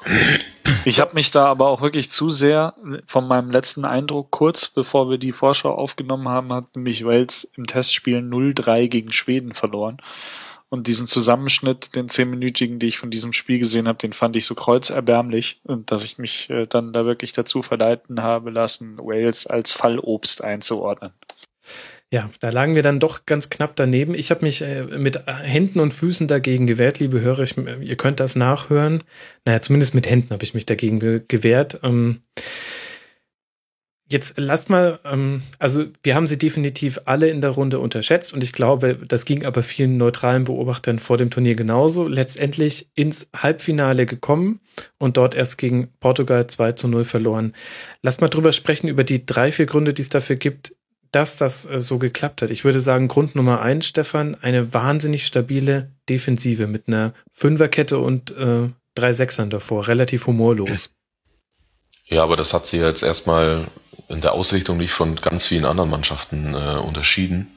Sie haben es halt tatsächlich besser umsetzen können, aber der springende Punkt war für mich eigentlich eher und auch der erstaunlichere Punkt war für mich eher, ähm, dass sie in der Offensive so stark waren, äh, was an meines Erachtens zwei Spielern äh, gehangen hat, an äh, Joe Allen und äh, Aaron Ramsey.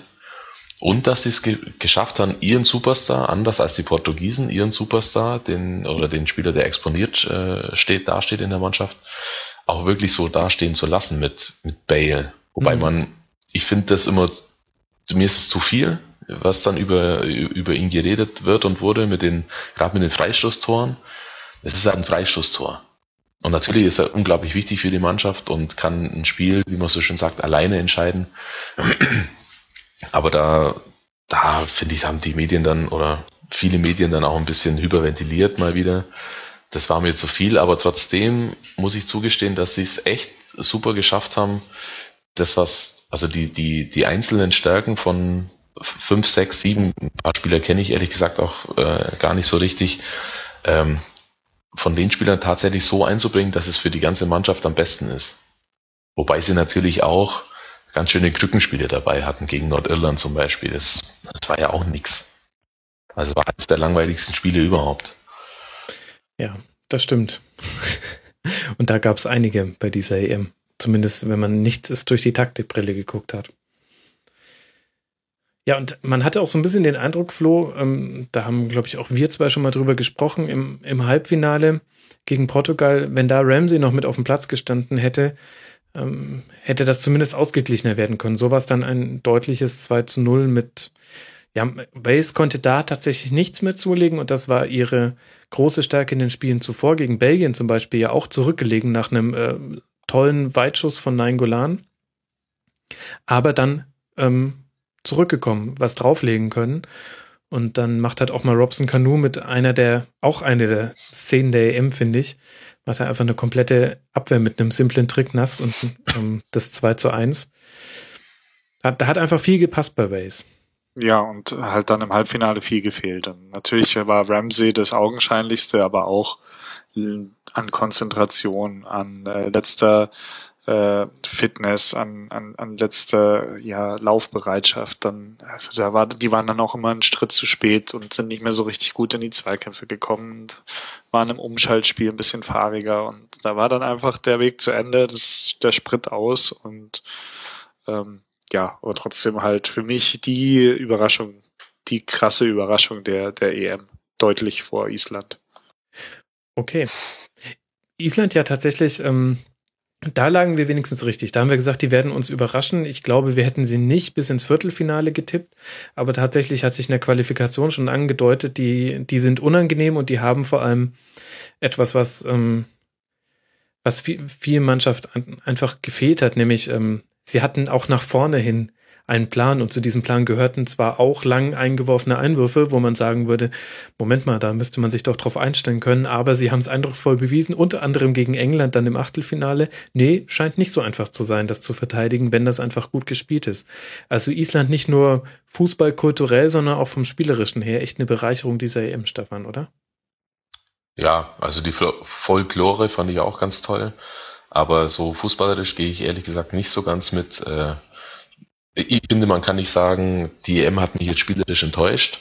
und dann aber im, Gegenzug dann äh, gleich sagen, ja, aber Island war ja ganz toll. Äh, die gehören ja auch mit dazu. Die waren ja auch ein Grund, warum das, also einer von, eine von vielen Mannschaften, die halt so eine Art Fußball gespielt haben, der dann eben zu dem geführt hat, dass man danach den Eindruck hatte, das war jetzt aber nicht so eine tolle EM. Das bei dem Drumherum gebe ich äh, euch recht oder dir, äh, aber Island hat, hat fußballerisch halt war das sehr dürftig. Was natürlich toll war, war vor dem Fernseher zu hocken und sich zu denken, ja, mal gucken, wen sie heute wieder ärgern. ja. Aber das kann ich ja. Jeden bis auf also, Frankreich. Ja hm? Jeden bis auf Frankreich. Das hat, war ja, ja tatsächlich genau. die erste Niederlage von Island äh, gegen Portugal. Ein hochüberlegenes Portugal kommt nur zu einem 1 zu 1 im ersten Spiel. Dann Ungarn 1 zu 1 gegen Österreich gewonnen und ab dann ähm, war ein, ein Star geboren äh, in Form des ähm, isländischen Kommentators, der in Mariah Carey Tonhöhen irgendwie das 2 zu 1 gefeiert hat. Dann England vollkommen Gummiband. verunsichert. Genau, Gummiben. Äh, England vollkommen verunsichert. Ähm, äh, selten eine so deutlich nervöse und äh, fahrige Mannschaft gesehen wie in diesem Achtelfinale gegen Island, trotz 1 zu 0 Führung oder vielleicht gerade deswegen. Und dann im, im Viertelfinale haben ja auch einige gefehlt. Äh, die Kraft hat gefehlt und aber auch da, ja, ähm, sie haben sich auch da nicht hängen lassen. Und das ist dann, das gehört dann auch quasi zu diesem, zu diesem Kult um Island, glaube ich, der bei dieser Europameisterschaft entstanden ist, dass man dann sogar nach 0-4 Halbzeitrückstand noch äh, 2 zu 5 wenigstens nur verliert im Viertelfinale und ja, damit dann auch irgendwie die EM abrundet für sich so paradox sich das anhört. Auf, aber im Endeffekt wird alles reduziert und geht halt auf dieses eine England-Spiel. Die Vorrunde war, war beachtlich und war so ein bisschen in ihrer Kragenweite gegen die Gegner. Ähm, an dieses England-Spiel war halt die große Leistung dieser Mannschaft und aber auch nicht mehr und nicht weniger. Ja. Und weil wir jetzt schon drüber gesprochen haben, dass Wales die größte Überraschung dieses Turniers gewesen sein was sei, was machen wir denn dann mit Ungarn, die wir auch unter Fallobst einsortiert haben, Stefan? Nö. ja, da, da, haben wir uns offenbar getäuscht. Das muss man ja mal äh, auf jeden Fall schon ja. mal. Mhm. Ja, auch deswegen, ja. Ähm, muss man ja so auch schon mal sagen. Ähm, die haben mir zum Beispiel äh, besser gefallen als, äh, als Island, weil sie mehr, mehr im Repertoire hatten, finde ich. Die waren äh, nicht so leicht auszurechnen, die konnten alles nicht besonders super gut, aber die konnten halt ganz viele Sachen. So lala. Und dann äh, die haben, glaube ich, die Gruppe E, haben sie die gewonnen? Ja, ja, glaub, ja. Gruppe ne? F haben sie gewonnen. F, Entschuldigung, die, genau. Ähm, dann gewinnen sie sogar äh, die, die Gruppe F. Aber auch da, äh, Flo hat es vorhin schon mal kurz angedeutet, ähm, hat halt, gehört halt auch ganz viel dazu, wie äh, zweieinhalb abgefälschte Tore gegen Portugal. Ähm, ein Pfostenschuss von Alaba nach 18 Sekunden im allerersten Spiel mhm. und dann noch 2 zu 0 gewinnen mit, mit einem Tor von Schalay, der seit gefühlt 100 Jahren kein Tor mehr geschossen hat. Seit Dezember 2014 war das tatsächlich. Ja, beinahe. Ein erstes Tor. Ja. ja. Dann schaffen sie halt auch mal sowas, was im Vorfeld jetzt nicht, äh, nicht zu erkennen war, beziehungsweise nicht zu erwarten war. Und waren jetzt halt in, in dies, bei diesem Turnier, dadurch, dass halt, dass eben auch so viele Mannschaften weitergekommen kommen durften, durften ins Achtelfinale, eine von den zwei, drei, vier Mannschaften, die es ja bei jedem Turnier auch gibt, die dann überraschen. Mhm. Es läuft ja nicht jedes Turnier, also eigentlich gar kein Turnier so, dass man sagt, ja genau, die 16 Mannschaften habe ich jetzt im Achtelfinale erwartet. Da gibt es ja immer irgendwelche Außenseiter oder Exoten dabei. Haubentaucher. Und wenn wir jetzt eh schon über Österreich sprechen, größte Enttäuschung des Turniers für euch, Flo? Für mich schon. Also äh, größte müsste ich jetzt drüber nachdenken, aber die haben mich schon wirklich brutal enttäuscht.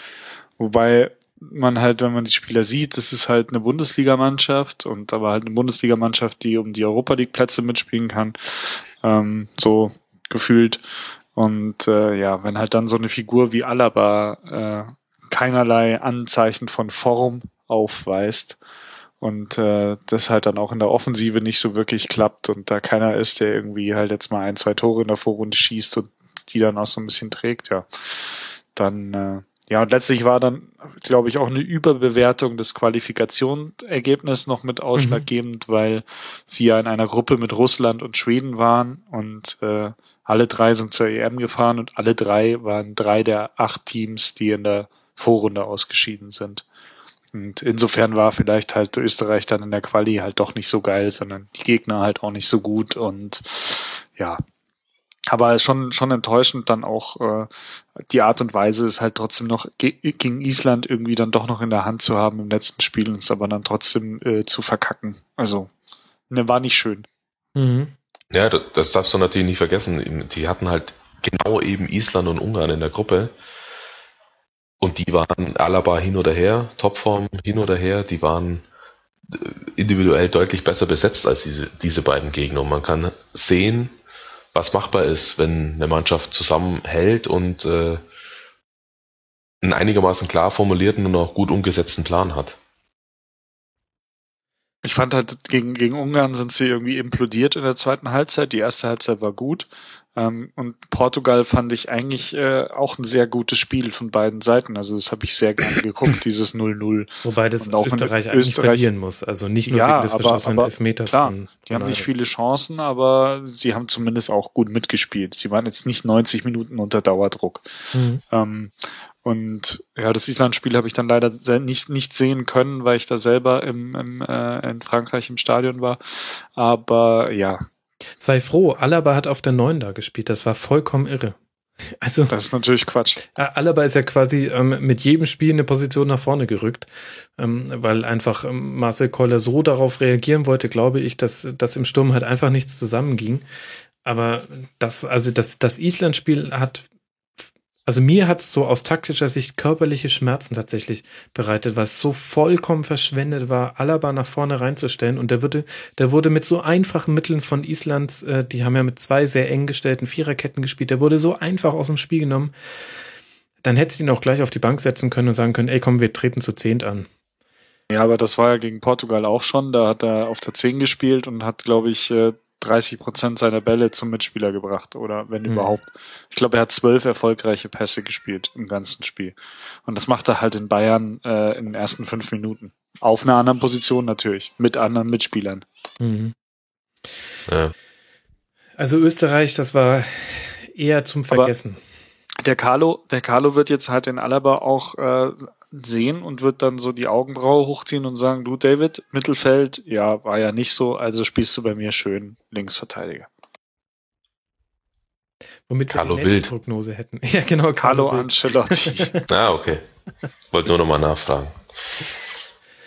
Gut. Ähm, wenn ich mir so angucke, welche Mannschaften mit äh, großem Potenzial zu dieser EM gefahren sind und ähm, dann aber das nicht in Ergebnisse ummünzen könnten, dann haben wir jetzt schon über Belgien gesprochen, wir haben über Österreich gesprochen und ich finde, wir müssen auch über Kroatien sprechen, Stefan, die mit einem Mittelfeld angereist sind. Da schnalzt man mit der Zunge und dann eben im Achtelfinale gegen Portugal mit 0 zu 1 ausgeschieden sind. An was kann man denn das Ausscheiden von Kroatien festmachen und auch, auch da finde ich zum Beispiel, würde ich sagen, total schwierig zu bewerten. Es gab, es gab Licht, es gab Schatten und irgendwie, ja, es, es, irgendwelche Mannschaften müssen ja im Turnier ausscheiden und dann geht halt auch mal so eine hochtalentierte, gute Mannschaft raus.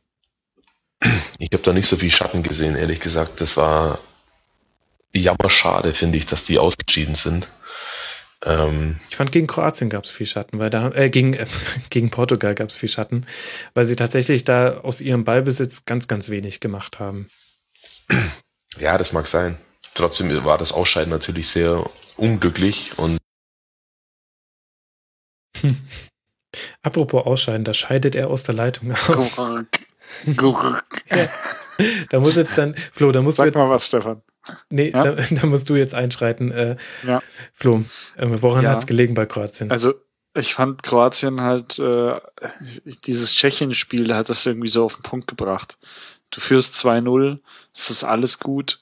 äh, du bist überlegen, du normalerweise musst du die 4-0 weghauen und dann gehst du irgendwie mit einem 2-2 raus. Was mich dann wiederum überrascht hat, dass sie dann noch äh, 2-1 gegen, gegen Spanien wieder gewonnen haben, aber mhm. das ist halt äh, schon so ein, auch so ein bisschen so eine Mentalitätsfrage und so eine, so eine, so eine Sache, die halt in einem, in einem Team drin ist, das jetzt nicht ähm, schon seit Jahren irgendwie auf Weltklasse-Niveau spielt, sondern halt irgendwie mal so ein bisschen mittendrin und halt viel von der Emotionalität hat, aber auch viel durch die Emotionalität manchmal leidet.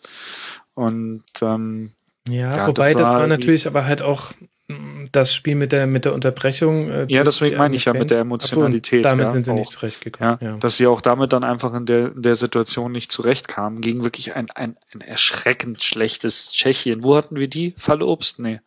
Durchschnitt. Äh, Tschechien hatten wir. Nee, im Fallobst. Ja, gut. Dann, da lagen wir voll. Ja. ja. So.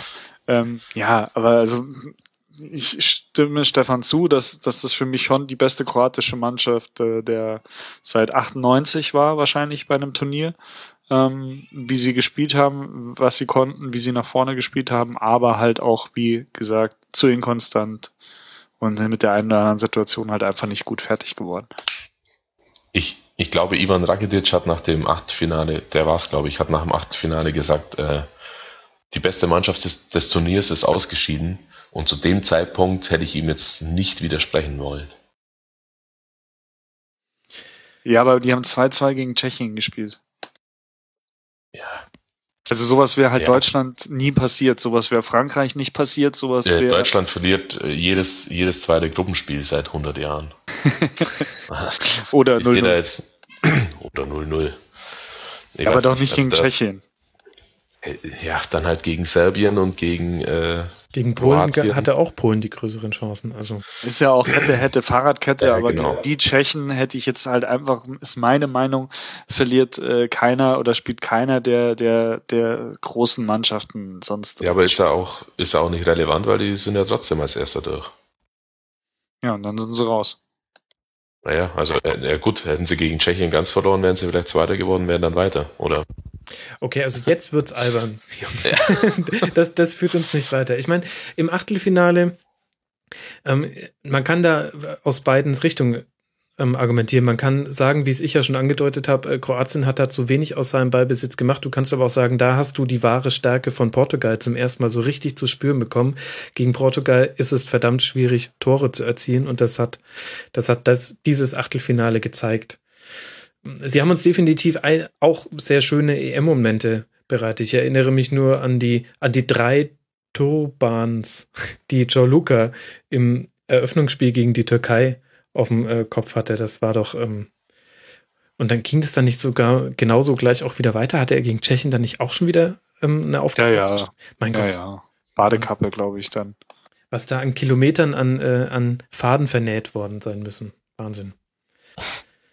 Und dann hatten wir natürlich noch dieses, ähm, war es Modric, der gegen die Türkei das äh, Tor gemacht hat, Volleyabnahme nach Eckball, wo sich äh, Tufan durch die Haare fuhr. Ja, wo ich noch den Witz gemacht habe, warum sagen eigentlich alle, er sah schlecht aus, er hat sich doch extra noch die Haare gemacht. Ja, war damals schon mega Gag. Gut, dass ich ihn nochmal wiederholt habe. Keine Ahnung warum.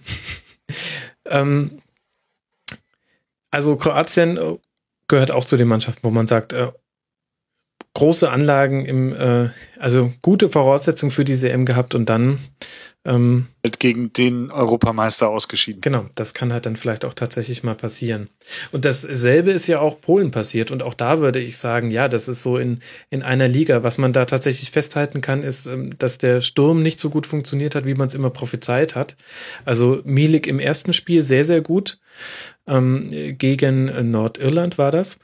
Ähm, ab dann ward er nicht mehr so viel gesehen und Robert Lewandowski, ähm, da muss man auch eine ganze Weile warten, bis der mal ähm, getroffen hat dann.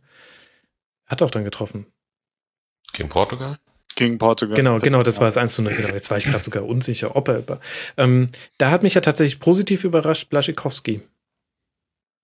Ja, ähm, war aber einer für mich eine der wenigen Überraschungen positiv bei Polen. Also für das, was sie können, für das, was sie schon gespielt haben, was sie gegen Deutschland in der Qualifikation gespielt haben, waren wir das echt ein bisschen zu dröge und spröde. Ich fand Piszczek hat ein ganz schlechtes Turnier gespielt, äh, auch äh, von von Krachorbiak, den den der Stefan in der Vorschau so ge ge gelobt hat, den ich mir dann extra auch nochmal, weil ich ihn halt auch für einen guten Spieler halte, aber man sieht ihn nicht so oft im Spiel äh, angeguckt habe, war ich ein bisschen enttäuscht.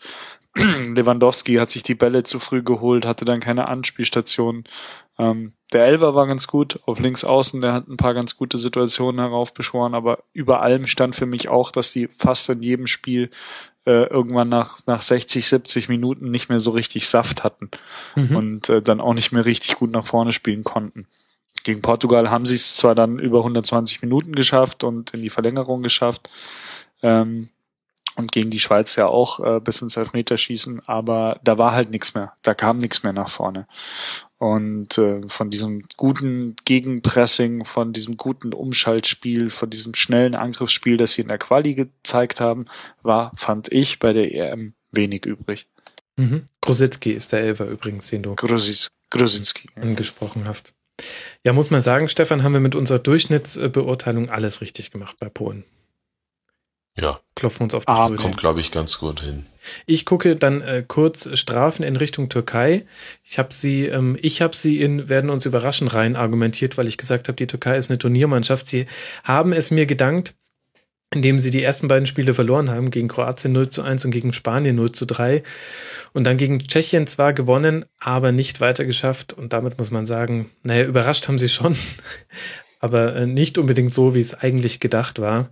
Interessant war da Embremont mal zu sehen. Aber ansonsten war das. Das war ja schon Weltklasse, wie er einmal mit der Hacke gespielt hat. Ja, du beziehst dich auf den Kommentator des Spiels. Was? ähm, nee, war natürlich auch Weltklasse. Tatsächlich hast du, finde ich, bei der Türkei ganz gut gesehen, dass dadurch, dass äh, alle Mannschaften bei diesem Turnier konnten hatten in der Defensive ein gutes Konzept. Es war nicht einfach Tore zu erzielen, daraus sind auch langweilige Spiele entstanden. Und tatsächlich hast du bei der Türkei gesehen, wie mittellos die waren, weil sie nach vorne keinen kohärenten Plan hatten. Also da hingen die Mannschaftsteile irgendwie weit verteilt wie ein Mobile in der Luft. Und ähm, das hast du schön gesagt. Ja. Und, und wenn wenn wenn die Verbindungsspieler es nicht irgendwie geschafft haben, den Ball vor zu Chalanolo oder Duran zu spielen, ja, dann, dann wurde da auch wirklich gar nichts kreiert und dann war sogar das 2 zu 0 gegen Tschechien, das hätte auch sehr gut auch in die andere Richtung ausgehen können. Da hatte Tschechien auch äh, große Chancen. Also tatsächlich ein enttäuschendes Turnier von der Türkei. Amen. Gut. Jetzt äh, gucke ich mal noch kurz über die Liste. Bei Italien, da ähm, äh, da waren wir uns einig und vor allem da haben wir, glaube ich, in der, in der Vorschau Deutschland gegen Italien, liebe Hörer, die könnt ihr euch nochmal anhören. Das war eine Kurzpassfolge.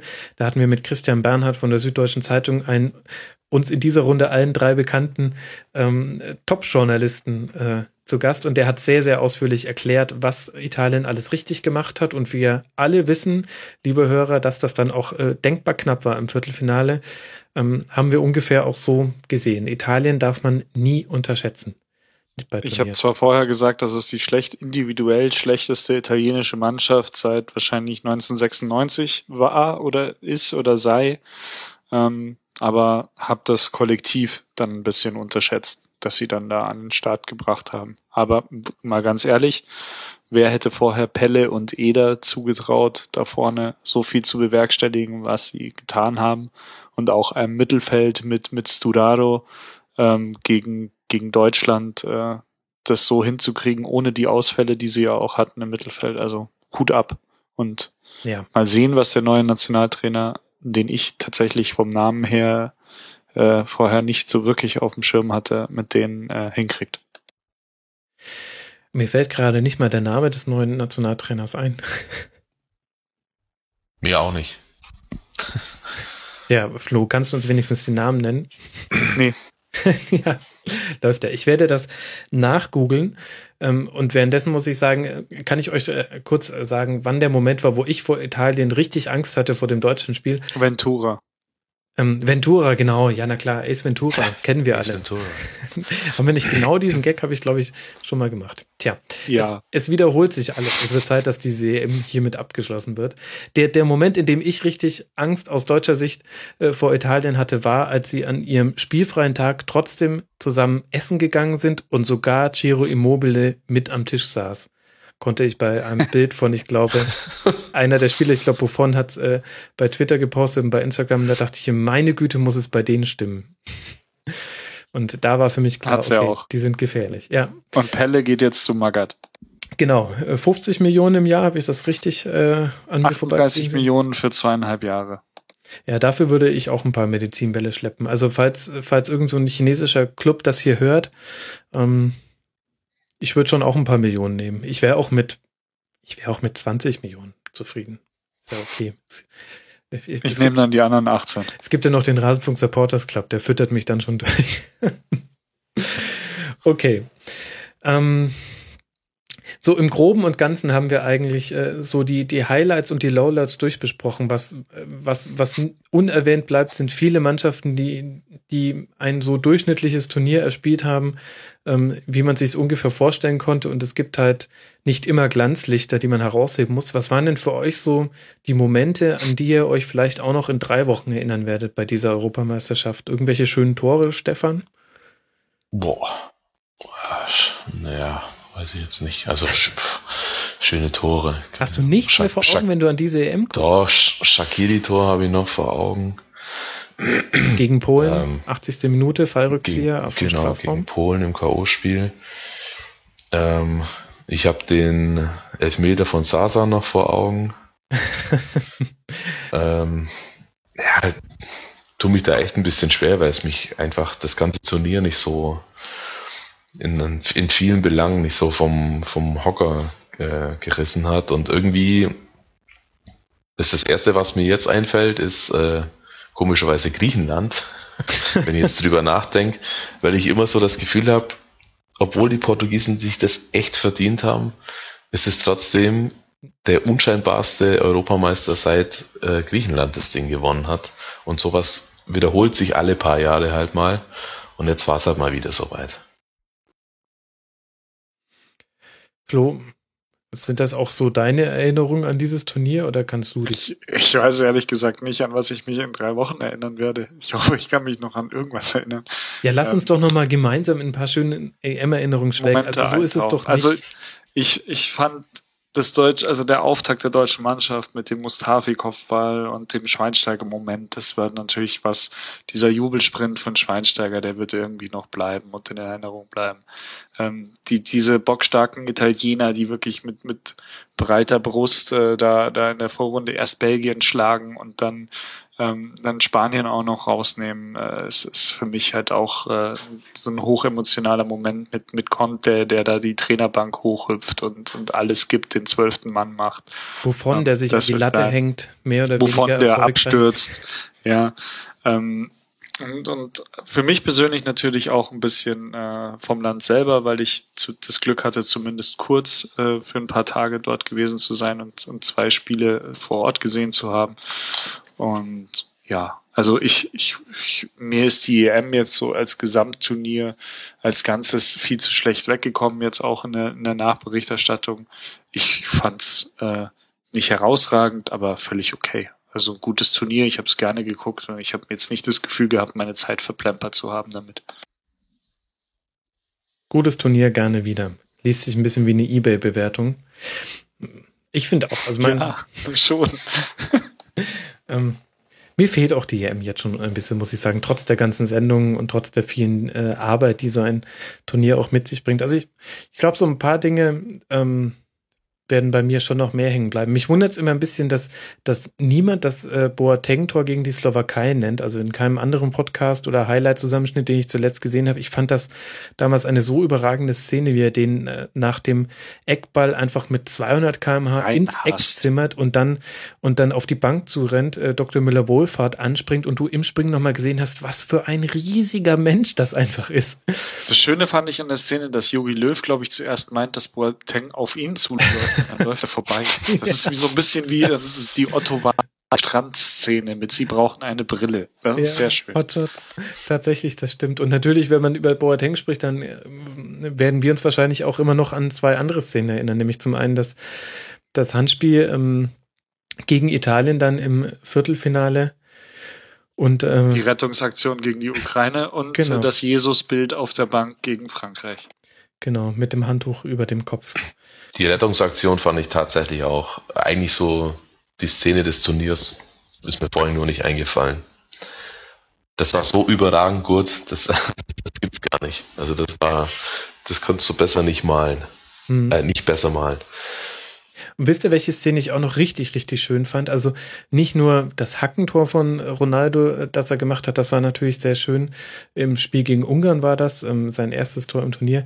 Eigentlich war für mich die, die Lieblings-Ronaldo-Szene war tatsächlich, als er dann von der Coach. Siegerehrung, nee, auch nicht das Coaching, das war mir ehrlich gesagt ein bisschen zu viel. Das, das hat mich ein bisschen gestört aus irgendeinem Grund. Ich fand irgendwie, mach das nicht. Ich habe mir immer gedacht, setz dich jetzt bitte hin. Ich habe so, ich hab mir gedacht, Fernando Santos, jetzt sag doch endlich mal was. Das, das kann doch nicht wahr sein, dass du dich von dem da rumschubsen lässt.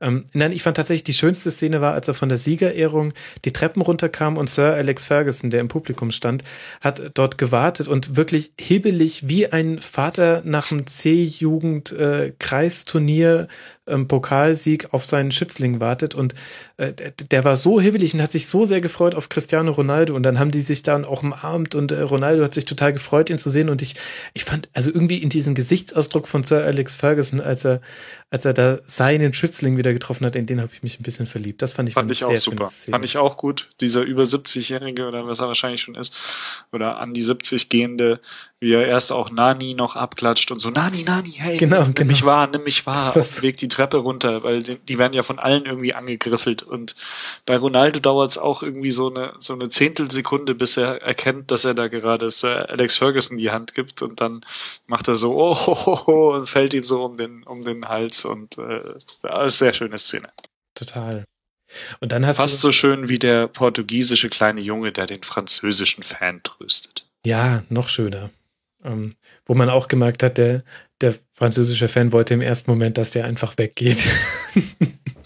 Ja, und dann, mag's ihm verdenken. und ja auch, mein Gott, ähm, äh, die Flitzer-Aktionen, die wir, die wir gerade bei den Portugal-Spielen hatten. Zum einen den Flitzer, der das Selfie macht mit einem vollkommen frustrierten Ronaldo nach dem Österreich-Spiel. Ronaldo vergibt noch einen Elfmeter an die Stange. In der 86. Minute war es, glaube ich.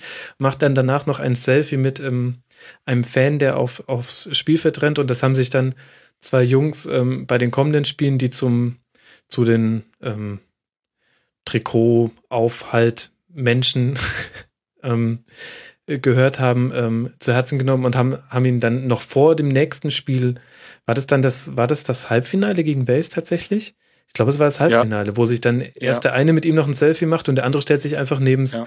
Neben's Mannschaftsfoto Ronaldo feiert's dazu. total ab. Genau. Und äh, war in dem Moment total locker. Das fand ich, fand auch schöne, schöne Momente. Yep. Kurzum, es war das beste Turnier aller Zeiten.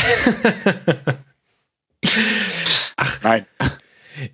Ja, natürlich war es spielerisch manchmal ein bisschen zäh, aber ähm, ja, die Mannschaften müssen halt jetzt auch einfach offensiv Lösungen finden. Und ich glaube tatsächlich, die, die, die Conclusio, die du aus taktischer Sicht aus diesem Turnier ein bisschen ziehen kannst, ist, alle Mannschaften haben gelernt zu verteidigen und gleichzeitig fehlt ganz, ganz vielen Mannschaften, ähm, fehlt die taktische Abstimmung, ähm, mit gezielten Spielzügen solche Verteidigungen aus den Angeln zu heben, was damit zusammenhängt, dass du dich als Nationalmannschaft nicht so gut aufeinander einstellen kannst, du kannst dich nicht so gut einspielen und tatsächlich haben dann deswegen die Mannschaften einen Vorteil, die einfach per se schon mal taktisch ein bisschen besser ausgebildet sind. Also was Italien defensiv und offensiv gemacht hat, war, war bockstark bei dieser EM. Und ähm, bei Deutschland hast du zum Beispiel gesehen, wenn Plan A nicht funktioniert hat und Plan A beinhaltete schockierend viele Flanken, dann hat tatsächlich der Plan B auch nicht funktioniert. Also ähm, die Doppelpässe, mit denen man mal in den Strafraum reingekommen wäre, das hat gefehlt. Und vielleicht ist das tatsächlich so ein bisschen die Entwicklung, dass du sagen kannst, naja, jetzt können halt auch kleine Nationen können sehr, sehr gut verteidigen. Und das reicht für den Moment erstmal, weil die Gegenbewegung, nämlich Tore zu erzielen, jetzt gerade schwieriger zu erzielen ist. Ja, Ja, vielleicht, vielleicht. vielleicht aber auch nicht. Vielleicht liegt es vielleicht liegt's auch daran, dass äh, dass äh, zu viel gepasst wird und zu wenig gedribbelt wird. Wie viel, also wie viel Dribblings äh, hast du denn, wie viele erfolgreiche Dribblings siehst du denn heutzutage noch in so einem, äh, in so einem hochgejazzten EM-Spiel? Ja, da habe ich tatsächlich. ja. Völlig egal, was für Mannschaften da gegeneinander spielen. Das gibt's fast gar nicht mehr. Natürlich ähm, kann man sagen, ja, wo soll er denn hindribbeln? Wenn er einen dribbelt, dann stehen ja danach wieder fünf andere. Aber es gibt auch ganz, ganz oft, oder es gab auch ganz, ganz oft Situationen, wo hinter dem unmittelbaren Gegenspieler, der vor einem Spieler stand, egal bei welcher Mannschaft, erstmal zehn Meter gar keiner stand dahinter. Oder sag mal acht Meter, was ja schon relativ viel Platz ist. Und dann habe ich aber trotzdem vergeblich auf das Dribbling gewartet. Nee, dann läuft er zwei Meter auf den Gegenspieler zu und, und passt dann schon wieder den Ball weiter. Also dieses, dieses, dieses Abtrainieren von Spezialeigenschaften, das finde ich nicht so gut. Und das ist auch eine Sache, die, ähm, ja.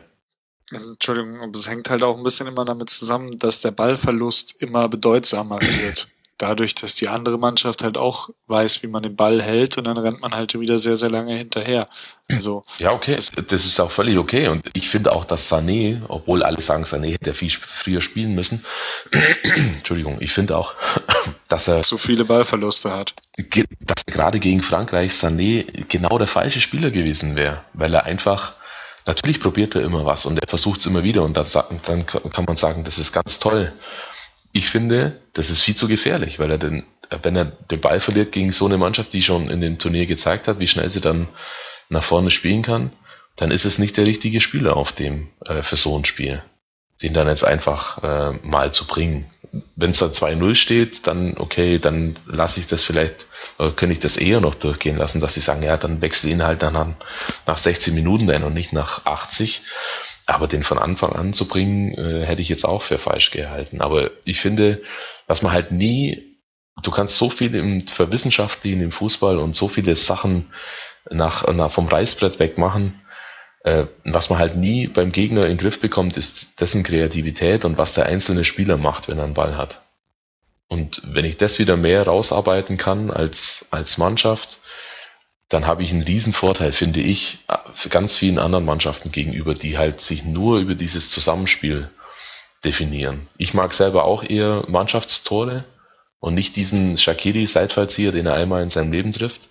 Da fände ich es besser, wenn vorher der Ball achtmal hin und her geht und dann äh, am besten am Fünfer nochmal quergelegt wird, sodass der Gegner überhaupt keine Chance hat, irgendwie an den Ball zu kommen. Aber auf der anderen Seite finde ich schon, dass dieses, dieses bisschen Eigenwillige auch, dass man braucht beim Fußball, dass das auch nicht zu kurz werden, äh, zu kurz kommen darf und dass das auf gar keinen Fall noch weiter abtrainiert werden sollte. Oder weg. Aber dafür, dafür haben wir ja in zwei Jahren wieder eine WM und dann machen das die ganzen Südamerikaner. Mal gucken. Ja, mal gucken. Ähm, ja, auch ein Thema dieser EM, die Belastung der Spieler, Copa America in zwei Jahren aufeinander. Ähm, wir werden uns wahrscheinlich, wenn wir uns an dieses Turnier zurückerinnern, in vier Jahren bei der nächsten EM werden wir wahrscheinlich uns vor allem dran erinnern, dass das noch ein Turnier war. Ähm, denn was uns ja jetzt dann mit der Qualifikation für die Euro 2020 erwartet, ist ja was komplett Neues mit diesen, ähm, ich glaube, es sind äh, vier Gruppen, die ähm, nach äh, Stärken eingeteilt werden. Es spielen kleine gegen kleine, große gegen große. Es gibt ein Zwischenqualifikationsmatch. Es gibt ein UEFA Nations League Final Tournament im Juni 2019, was auch niemand braucht, ehrlich gesagt, außer irgendwelche TV-Rechte-Inhaber. Ähm, und natürlich ich, damit ich da Kurzpässe zu machen kann, klar. Ähm, es wird erst im, im März 2020 wird überhaupt erst feststellen, wer alles bei der, bei der Euro mitspielt, was auch deswegen Wahnsinn ist, weil ja das die Euro sein wird, die zwischen Baku und Bilbao ausgetragen wird. Also wird noch schwieriger für die Fans, sich zu organisieren, dass man ähm, mit seinem Team mitreisen kann. Also ich muss sagen, auch dahingehend fehlt mir die EM in Frankreich jetzt schon, denn es war ähm, trotz aller Bedenken, die man hatte und auch trotz einiger Dinge, die man kritisieren kann, auch jetzt rund um dem, was, was auf der Fanmeile passiert ist, ähm, während des Finals und ähm, Flitzer, die immer mal wieder aufs Spielfeld gerannt sind. Aber es war, war eine schön organisierte EM in einem Land, was sich drüber gefreut hat, diese EM zu haben, trotz aller Begleitumstände. Das fand ich, war schon schön an dem Turnier. Und aus mitteleuropäischer Sicht natürlich auch so das letzte Turnier jetzt erstmal in absehbarer Zeit, das jetzt wieder so in erreichbarer Nähe stattgefunden hat. Genau. Genau. Also ich werde noch ein Tribünengespräch aufzeichnen mit äh, zwei Menschen, die ähm, vier Wochen lang vor Ort waren, ein Journalist und ein Fan. Beide haben wahnsinnig viele Spiele gesehen. Das wird es so in Russland wahrscheinlich allein aufgrund der Entfernungen wird es nicht möglich sein. In Katar, ja, wäre es zwar möglich, aber will man das? Stelle ich jetzt mal in Frage. Ähm, und, und dann haben wir halt zwischendurch noch diese Euro 2020, die eben, wie gesagt, ja, von Baku bis Bilbao. Das könnte die grandioseste Idee aller Zeiten oder die beschissenste Idee aller Zeiten sein. Das war, kann man jetzt irgendwie noch nicht so sagen. Also mein Gefühl sagt mir, nachdem jetzt schon viel darüber diskutiert wird, ist das, ist der Bogen überspannt, ist das Rad überdreht, dass ich, das ist, glaube ich, genau die Radumdrehung, wo man dann eventuell nach der EM20 sagen wird, nee, also das war jetzt echt zu viel, Leute. Wollen wir nicht so wie früher, wir treffen uns am Bolzplatz. Nur noch Europameisterschaften in Deutschland, England, Frankreich und Italien. 20 Teams werden übrigens 2020 mit dabei sein. Kann man sich ganz gut merken. Naja. So, eure Schlussplädoyers. Stefan, was möchtest du zu dieser Europameisterschaft 2016 in Frankreich noch loswerden? Du hast jetzt noch die Chancen, danach musst du im Rasenfunk für immer schweigen. Zu diesem Thema. Ich bin absolut für mehr Triplings und für mehr Kreativität von Einzelspielern. Das sollten wir mitnehmen aus dieser äh, EM und uns dann darauf freuen, dass, weil jetzt ja die Defensivkünstler eher ja, die Defensivkünstler, so kann man die Portugiesen, glaube ich, bezeichnen, äh, das Turnier gewonnen haben, dass es äh, schon bald wieder anders sein wird. Ganz sicher. Ach, das finde ich sehr versöhnlich. Flo, möchtest du damit einstimmen? Schick uns mit einem guten Gefühl aus dieser EM raus, Flo. Ich finde, das Turnier war nicht so schlecht, wie es gemacht wurde, und ich gebe ihm eine, eine solide 2 minus. das ist schön. Und äh, Highlight hat auch David Getter. Ähm, ich habe schon gesagt, für die, für die Smoke. I found a new button. genau. Sehr schönes, sehr schönes Video. Gab auch viele schöne Memes. Es war auch tatsächlich eine Internet-Europameisterschaft, nicht so ganz überraschend, aber dass es dann 50 äh, Ronaldos Motten-Accounts nach dem Finale gibt. Ja, das gehört zu unserer. Und es waren keine dazu. Motten, sondern es waren Falter. Nachtfalter, genau. Und es war klar, dass dieser Artikel noch kommen müsste. Ja, es war, ach, es war eine eine runde Geschichte, würde ich mal sagen. Ich gebe äh, 3,5 von 5 Segways für dieses Turnier. Ich spiele ein Outro. ja, ich, ich muss, äh, ich werde mein Outro spielen, aber erst nachdem ich ähm, erst äh, euch beiden gedankt habe, nämlich zum einen dem Ed Flopomuk, Florian Bogner von eurosport.de, wo man auch in Fernsehsender Eurosport die U19 EM sehen kann. Flo, vielen herzlichen Dank, dass du mit dabei warst. Danke, war eine schöne EM auch mit dem Rasenfunk. Ach, danke, das freut mich. Außerdem mit dabei Stefan Rommel, der Ed Knallgöver. Vielen Dank, Stefan, dass du dir Zeit genommen hast. Immer wieder gerne. Und jetzt muss ich nämlich noch auch äh, den Hörern danken, denn es gibt ja den Rasenfunk Supporters Club. Wie ihr könnt uns jetzt unterstützen und helfen, dass äh, wir den Rasenfunk peu à peu ein bisschen auf eigene finanzielle Beine stellen. Das würde mir und Frank sehr, sehr viel Luft verschaffen bei der Produktion des Rasenfunks. Ich danke heute auch mal wieder drei Unterstützern. Zum einen Andrea Schmund, Katharina Vögele und Max Neuwian. Und gerade letztere ist vollkommen wahnsinnig und ähm, er und ich, wir wissen warum. Vielen herzlichen Dank für eure Unterstützung und auch Dank an alle anderen, die jetzt schon unterstützt haben und das vielleicht in der Zukunft tun. Infos dazu findet ihr unter rasenfunk.de slash unterstützen. Und dann würde ich sagen, machen wir die Nummer hier dicht. Äh, vielen Dank, dass ihr alle Rasenfunk Kurzpass und Schlusskonferenzfolgen gehört habt. Es gibt natürlich noch ein Tribünengespräch, habe ich ja schon angekündigt. Wie könnte es anders sein? Und dann haben wir diese EM in allen in allen Variationen besprochen und diskutiert. Und dann freuen wir uns doch mal auf das nächste Turnier und gucken, vielleicht wird ja alles gar nicht so schlimm. Deswegen vielen Dank, liebe Hörer. Bis bald, macht's gut. Ciao.